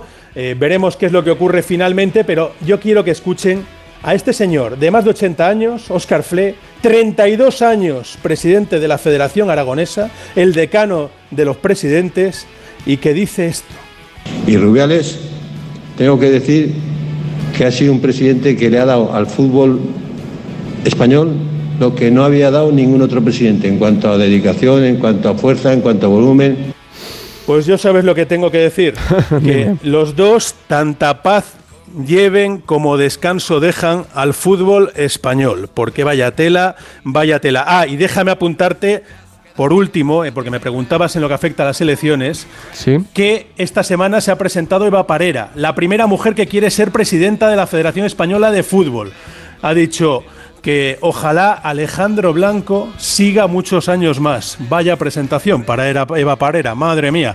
Eh, empezamos bien, porque ha entendido, hay que decirlo, que Alejandro Blanco, que es el patriarca del deporte español, eh, está por lo menos dando el beneplácito, y esto es noticia de Onda Cero, a una candidatura nueva, que todavía no se ha hecho pública, y que están trabajándola. Javier González Calvo, que fuera consejero delegado del Córdoba y que fuera durante la época en la que llegó el Comité Olímpico de Bahrein a comprar el Córdoba, con Alejandro Blanco que iba hasta los entrenamientos. Un asiduo del palco de los partidos de la selección e invitado por los hermanos Blanco y Rubiales. Eh, ya sabes cómo funciona esto. A partir de ahí, pues qué vamos a decir. También está en esa candidatura, según mis informaciones, el presidente que acaba de dimitir del Linares, Jesús Medina, que fue también un látigo de Rubiales y que curiosamente ahora aparece por aquí. Eh, también está otra candidatura que quiere implantar Carlos Suárez, el que fue presidente del Valladolid, con algún jugador que tiene por detrás, algún jugador que jugó en primera división y otras candidaturas que van a ir apareciendo poco a poco, pero la guerra va a ser entre las territoriales de Extremadura, con Pedro Rocha, el actual presidente de la gestora, y el de la Valenciana, Salvador Gomar, porque los dos quieren el trono de Rubiales. Todos quieren su parte del pastel. ¿Y qué tienes hoy para cerrar, Rafa? Pues para cerrar, estamos en época de carnaval, ¿no? Pues qué mejor que una comparsa, qué mejor que una comparsa que nos llega desde A Coruña. Ay, besito. Por un piquito, por un piquito, yo no dimito, yo no dimito. Pues así se cierra este capítulo 2 de No voy a dimitir con Rafa Fernández. Abrazo fuerte, Rafa, cuídate. Abrazo, que no vamos a dimitir. Chao, chao. Radio Estadio. Gonzalo Palafox. La gama eléctrica Citroën Pro se carga en la descarga o cuando acabas la carga. La de cargar, no la del punto de carga que viene incluido. Y cargado viene también tu Citroën Iberlingo desde 20.990 euros con entrega inmediata. Vente a la carga hasta fin de mes y te lo contamos. Citroën. Condiciones en citroen.es. Este domingo todo el deporte te espera en Radio Estadio. Desde las 2 menos 10 de la tarde, dos vecinos se encuentran en el barrio. Rayo Real Madrid. El líder de la liga visita Vallecas ante un equipo que estrena dueño del banquillo. Además, duelo de colistas. Granada-Almería, Mallorca y Real Sociedad se vuelven a cruzar antes de jugarse la copa. Mientras el Alavés pondrá a prueba en el Villamarín al Eurobetis. Con las paradas habituales en los estadios de Segunda División y desde Málaga, especial atención a la gran final de la Copa del Rey de baloncesto. Este domingo, desde las 2 menos 10, todo el deporte te espera en Radio Estadio. Con Edu García. Te mereces esta radio. Onda Cero, tu radio. Los fines de semana te esperamos a ti y a tu mascota para solucionar tus dudas, darte consejos, contarte noticias y curiosidades y sobre todo para divertirnos. Como el perro y el gato, intentando pasar un buen rato a pesar de la situación global del mundo. Pero vamos a hablar de esos buenos amigos que nos ayudan, que nos protegen, que nos quieren, que nos lamen, que nos miran, que nos escuchan sin esperar nada a cambio. Evidentemente hay que cuidarles con la mayor energía, con el mayor amor y el mayor conocimiento. Como el perro y el gato, con Carlos Rodríguez. Este fin de semana, el sábado, a las 3 de la tarde. Patrocinado por Menforsan, los especialistas en cuidados, higiene y cosmética natural para las mascotas. Te mereces esta radio. Onda Cero, tu radio.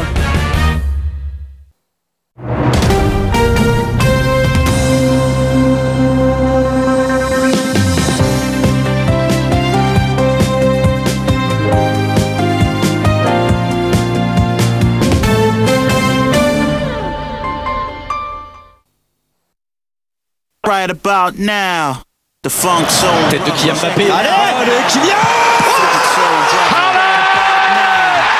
Ronaldo y salte Ronaldo. En la propina Leo. El mejor que le va a pegar.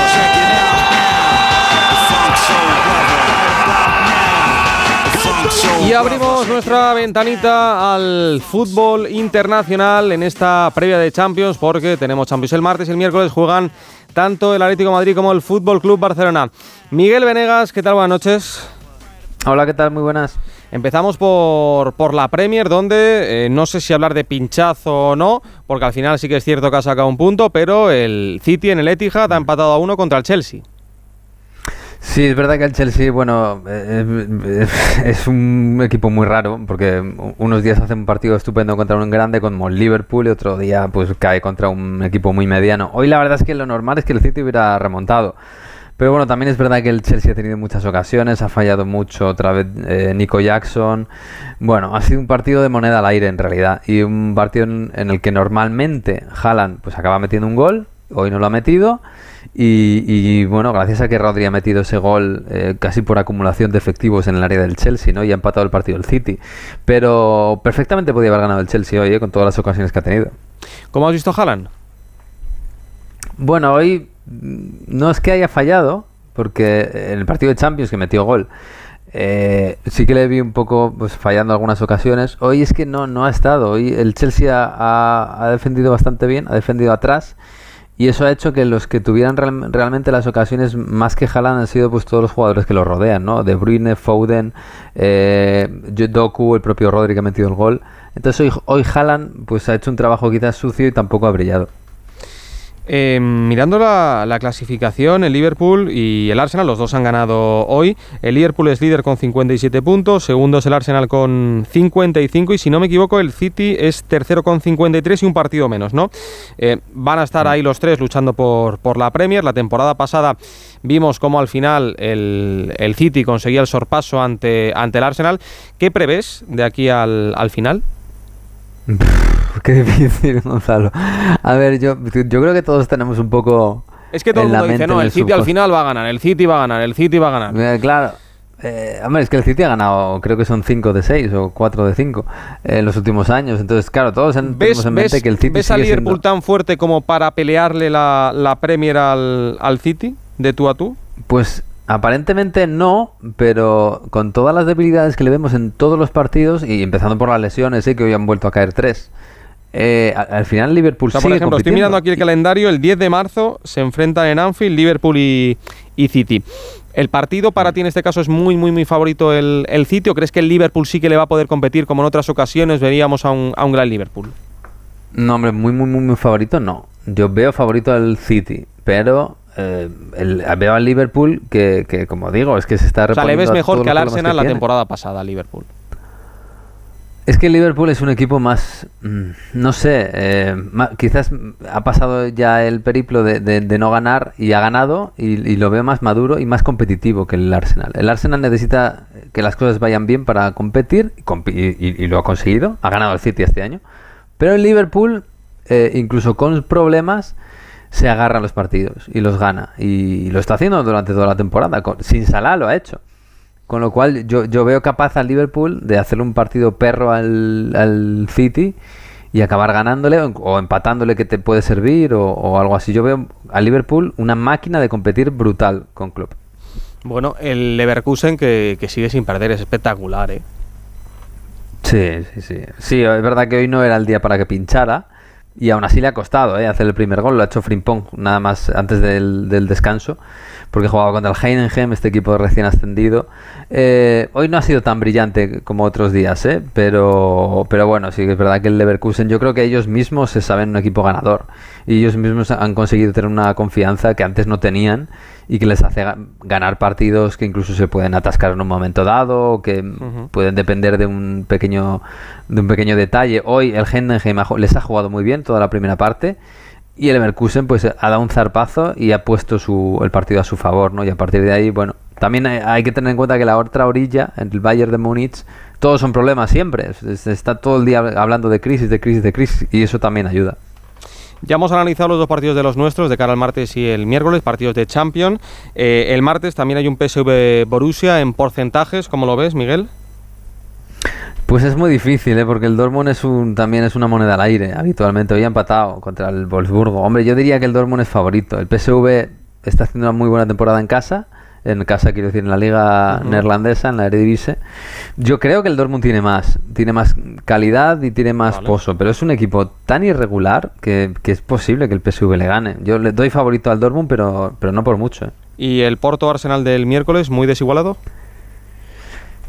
Yo diría que sí. Eh, aparentemente y el Arsenal ha goleado y el Oporto le, cuesta ganar cada partido. Eh, el Arsenal es un equipo muy bien hecho y, y juegan de memoria. Mm, quizás no es tan tan competitivo como el Liverpool, pero está muy muy bien hecho al detalle, al milímetro. Y el Oporto, es verdad que en los últimos años en Champions ha competido muy bien y siempre por encima de las expectativas. Pero así a priori las expectativas son que el Arsenal es mucho mejor. Debería ser favorito mm, claramente. Bueno, dicho queda. Abrazo fuerte, Miguel. Te escuchamos mañana. Abrazo, chao. Radio Estadio. Gonzalo Palafox.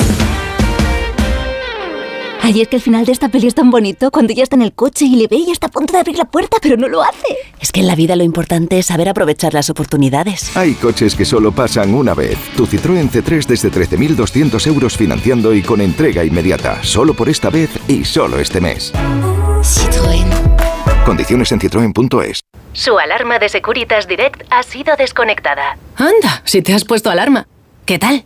La verdad que muy contenta. Como me paso casi todo el día fuera de casa trabajando, así me quedo mucho más tranquila. Si llego a saber antes lo que cuesta, me lo hubiera puesto antes. Protege tu hogar frente a robos y ocupaciones con la alarma de Securitas Direct. Llama ahora al 900-272-272. ¡Begoña! Si me pongo así es por tu culpa. Porque me estás mintiendo, reconócelo. Hay otro hombre. Andrés de la Reina para servirle. Cuando le vi, debí imaginar que era mi cuñado. Sueños de libertad. Gran estreno. El domingo 25 de febrero a las 10 de la noche en Antena 3. La tele abierta.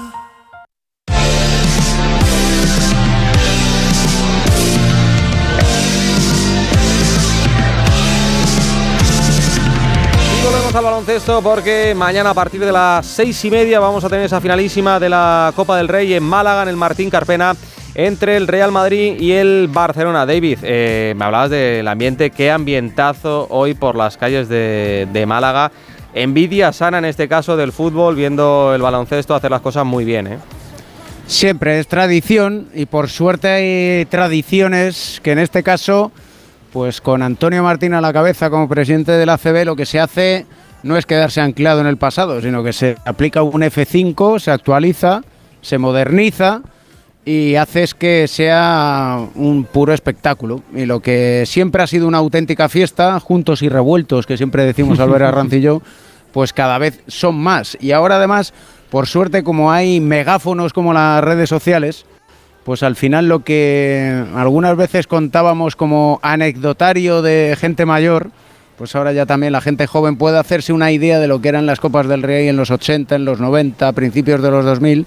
Y aunque vuelva a haber un clásico, un Real Madrid-Barcelona, lo cierto es que este evento va mucho más allá de lo que es el mero aspecto deportivo. Y esto bien lo sabe Pepe Catalina. Pepe, ¿qué tal? Buenas noches. Hola, ¿qué tal? Buenas noches. Es verdad que hoy hemos vivido unas semifinales eh, muy desigualadas, pero eh, de cara a mañana esperamos partidazo, ¿no? Bueno, yo creo que David Camps ayer ya hizo un poco de visionario a estas mismas horas o parecidas cuando dijo que hemos vivido algunas eh, ediciones de la Copa donde los cuartos de final fueron fantásticos, como han sido los de esta de 2024 en Málaga, y luego desembocaron unas semifinales pues desiguales, ¿no? Como las que hemos visto hoy, demasiada diferencia, sobre todo en el segundo partido. Pero bueno, nos abocamos a, a otra vez, ¿no? A un partido de máxima rivalidad, a otro clásico, a otra a otra prueba para uno y para otro, ¿no? Yo creo que sobre todo para el Barcelona. El Real Madrid está en, una- en un ciclo ganador, en un ciclo muy positivo y de, de mucha gloria en cuanto a títulos y el Barcelona de, de Grimao pues eh, necesitaría algo, ¿no? Como poder ganar eh, el partido de mañana, poder levantar una Copa del Rey para, digamos, afianzar la confianza. ¿Lo ves tan importante el partido de, de mañana para el Barça? yo creo que sí que lo es eh, para la confianza de Grimao. Creo que el Barcelona ha ha arriesgado en cierta medida cambiando a un- por un entrenador, digamos, con poca experiencia en, banquillos de alto nivel, ¿no? Después de haber tenido a entrenadores como Jasique Vicius o como Xavi Pascual, ¿no? Por eh, mencionar alguno, estuvo Barzocas entre medias y demás, todos de, de un perfil muy alto, sobre todo a nivel continental y, y la apuesta con Grimao pues generó las lógicas dudas, ¿no? Entonces yo creo que eh, aunque el Barcelona ha dado momentos de, buen baloncesto y de buenas rachas durante la temporada, levantar un título como, como la Copa del Rey, que no es tan importante como la Liga o como la Euroliga, pero que en este formato que tenemos tan maravilloso de, de la Copa del Rey, creo que a un entrenador como Agrimao y al proyecto deportivo del Barcelona con Juan Carlos Navarro detrás, mañana le daría un espaldarazo importante. Pues sí. Eh, David, ¿algo más por ahí? Pues que la noche para algunos va a ser muy larga por las calles de Málaga, por lo que ¿Para ti? ¿Para ti va a ser larga? No, no mucho. Yo estoy aquí en la, mira, yo estoy en la calle Tejón y Rodríguez. He venido a ver a unos amigos aquí en el ZZ Pub. Buen sitio, y seguro. Me voy a dormir. Buen sitio, seguro. Si te lo han recomendado unos amigos tuyos, vamos, será. no, no, si es que los que lo llevan son amigos míos, son Ah.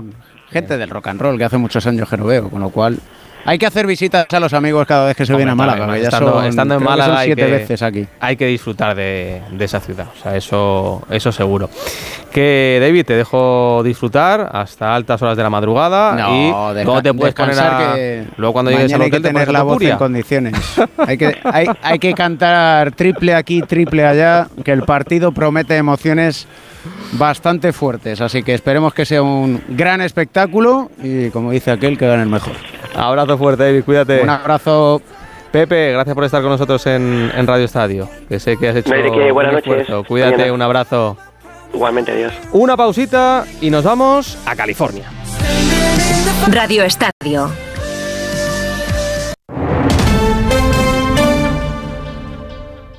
De nuevo, buenos días España. Protagonista, Luis del Olmo. Luis del Olmo era un enamorado de su trabajo. Protagonistas nosotros en acción. Abrió un camino que todos los demás seguimos. Le he respetado y le respetaré siempre. Información, opinión, entretenimiento. Para la radio cambiar es más que vivir. Sus principales virtudes yo creo que es sin duda la innovación, la independencia. Una parte de lo que entendemos por radio se la inventó Luis del Olmo. Te agradezco que recuerdes la historia de protagonistas. Una serie documental escrita y dirigida por Diego El mérito es de ustedes, amigos oyentes. Aquí están protagonistas. Cada lunes, un nuevo capítulo de este podcast en la web y en la app de Onda Cero. La gente y la radio del pueblo. Este domingo, Galicia decide. ¿Mantendrá el PP la mayoría absoluta o cambiará de manos el gobierno? ¿Qué repercusión nacional tendrán estas elecciones? Este domingo, especial elecciones gallegas en Onda Cero. A partir de las 9 de la noche, las claves del 18F con Carlos Alsina. Los posibles escenarios, las reacciones políticas, conexión con todos los puntos de interés y un exhaustivo análisis con un amplio equipo de colaboradores que valorarán la nueva etapa política que se abre. Y durante toda la jornada, en la web y la app de Onda Cero, la información actualizada minuto a minuto y el recuento en tiempo real. Este domingo, a las 9 de la noche, especial Elecciones Gallegas con Carlos Alsina. Te mereces esta radio. Onda Cero, tu radio.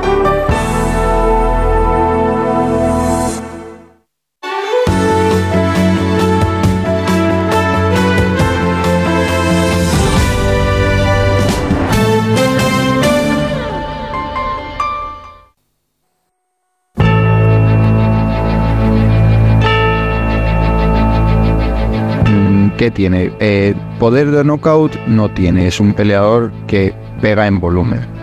Poder de sumisión no tiene, mm, porque no es un peleador finalizador. Lo único que tiene es corro, corro, te pateo. A ver, es, eh, lo, lo hace bien, lo combina todo súper bien, lo ha ido demostrando a lo largo de, de- de su camino, pero yo no soy ni Korean Zombie, no soy el trapo ni de Jair, no soy ni el paquete de Brian Ortega, no soy ni, ni la nar- nariz torcida de Max Holloway, soy Ilia Topuria y lo voy a machacar en el primer asalto de una forma espectacular y al que le quepa la, la mínima duda que se joda. No hacen falta presentaciones. En unas 6 horas, en Anaheim, en California, vamos a poder disfrutar de un combate histórico. Histórico porque es la primera vez que un español, en este caso un hispano-georgiano, como Ilia Topuria, va a poder convertirse en campeón de la UFC. E histórico porque hace unos años era impensable que en España estuviéramos pendientes de un combate de la UFC. Pues bien, Como contaba anoche Alberto Fernández, son muchos, ¿eh? muchísimos los amigos que van a quedar esta madrugada como si se tratara de la Super Bowl, de un gran premio de la Fórmula 1, del All-Star de la NBA, para ver a Ilia Topuria frente al actual campeón, es decir, Alexander Volkanovski. Alberto Fernández, ¿qué tal? Buenas noches. Hola Gonzalo, ¿qué tal? Buenas noches. Estoy nervioso, ¿eh? Sí, normal, normal. Hay gente que, que le ha entrado la, la fiebre del matador, ¿eh? la fiebre de Ilia Topuria que va a ser, bueno, pues eh, uno de los que opte, el Volkanovski, por el título de campeón de peso pluma, en su categoría de peso pluma en la OFC. No ha pasado nunca y podemos estar ante un momento histórico y yo creo que ya lo es. Para mí ya lo es, por lo que está suponiendo, pero puede serlo aún más y para los anales del deporte español. Sí, y un combate que vamos a poder seguir en Eurosport. En Eurosport, a través de la aplicación de, de Eurosport, y por eso Gonzalo eh, yo quería que aquí tuviéramos una Estuviese el número uno, ¿no? Estuviese alguien que nos va a acompañar, porque es el experto de deportes de contacto de Eurosport y el que va a estar comentando no solo el combate de Ilia, sino toda la, velada de UFC en Anaheim. Y él es eh, Jorge Lera y tenemos el placer de saludarle. Jorge, ¿qué tal? Buenas noches.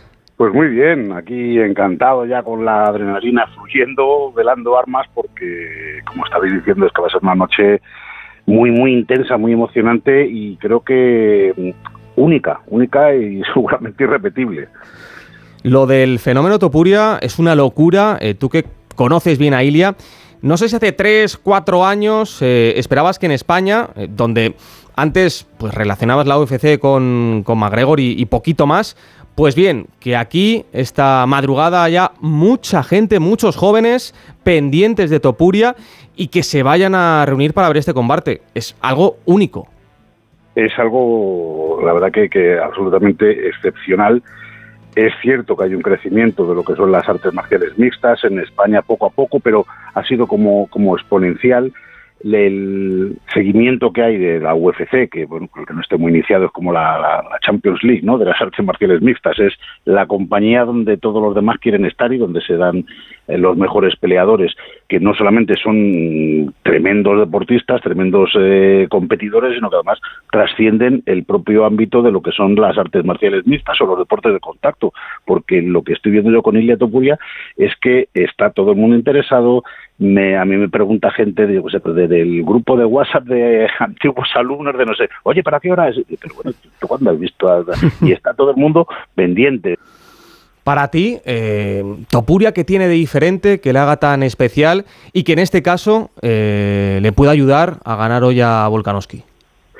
Pues eh, yo creo que lo que tiene este, este peleador es una, una fe, primero, bueno, una dedicación al, al entrenamiento espartano. Esto mm, aquí no hay casualidades, o sea, es una disciplina que te exige un entrenamiento físico al, máximo nivel. Eso no quiere decir que, vaya a ganar hoy seguro, porque enfrente tiene ¿Para ti es el favorito? de fenómeno. Para mí, a ver, mm, yo creo que ganar la Topuria. Yo creo que siempre, siempre el favorito es el campeón, porque hay que tener un respeto a lo que ha hecho Alexander Volkanovski, que está, que es el campeón, que lleva ya cinco defensas, que se le considera uno de los mejores pesos plumas de toda la historia, uno de hace, hasta hace poco era el mejor libra por libra, que se llama pues al, como el mejor peleador de todos los pesos, es decir, es un es un pedazo de, de peleador con experiencia, que sabe competir, Ilia Tupuria no, es la primera, pero como también nos tiene acostumbrado a que siempre que tiene uno de estos retos cumple y con creces, pues es lo que nos hace pues soñar con una cosa que sería realmente histórica. Seguramente, seguramente, lo hemos visto en el, en el careo, eh, luego la rueda de prensa un poquito más calentita, pero eh, muchísimo respeto entre los dos. Va a ser un espectáculo, va a ser una velada histórica. Jorge, que, que la disfrutes y en este caso que gane, que gane Topuria. Bueno, pues ojalá, porque creo que nos jugamos mucho. También que si pierde, pues que tampoco pasaría nada. Pero bueno, que si gana hoy, muchísimo mejor. Y un combate que vas a poder seguir en Eurosport. Abrazo fuerte, Jorge. Un abrazo, un placer. Pues nos espera una velada histórica, Ilia Topuria ante Alexander Volkanovski, el aspirante contra el campeón en la lucha por ese cinturón del peso pluma de la UFC. Y además, en una madrugada que promete ser un hito en nuestro país. Eh, bueno, ha llegado el momento más importante de la historia de la MMA en España. Quería saber qué responsabilidad sientes. Sabes que vas a paralizar el país, va a haber muchísima gente que nunca ha visto un combate eh, mirando tu pelea contra Volkanovski. ¿qué, ¿Qué opinas de ello? ¿Qué responsabilidad tienes de ello? Sinceramente la misma responsabilidad que he llevado hasta ahora, ¿sabes? Nada cambia. Hasta ahora también he tenido la misma responsabilidad para llegar hasta este punto de que el país se paralice para, para ver mi combate, ¿no? Si te soy honesto, no me pongo extra presiones, yo solo estoy concentrado en lo mío, agradezco por el, por el hecho de que mis movimientos estén causando este tipo de impacto, pero no me puedo poner presiones externas, ¿sabes?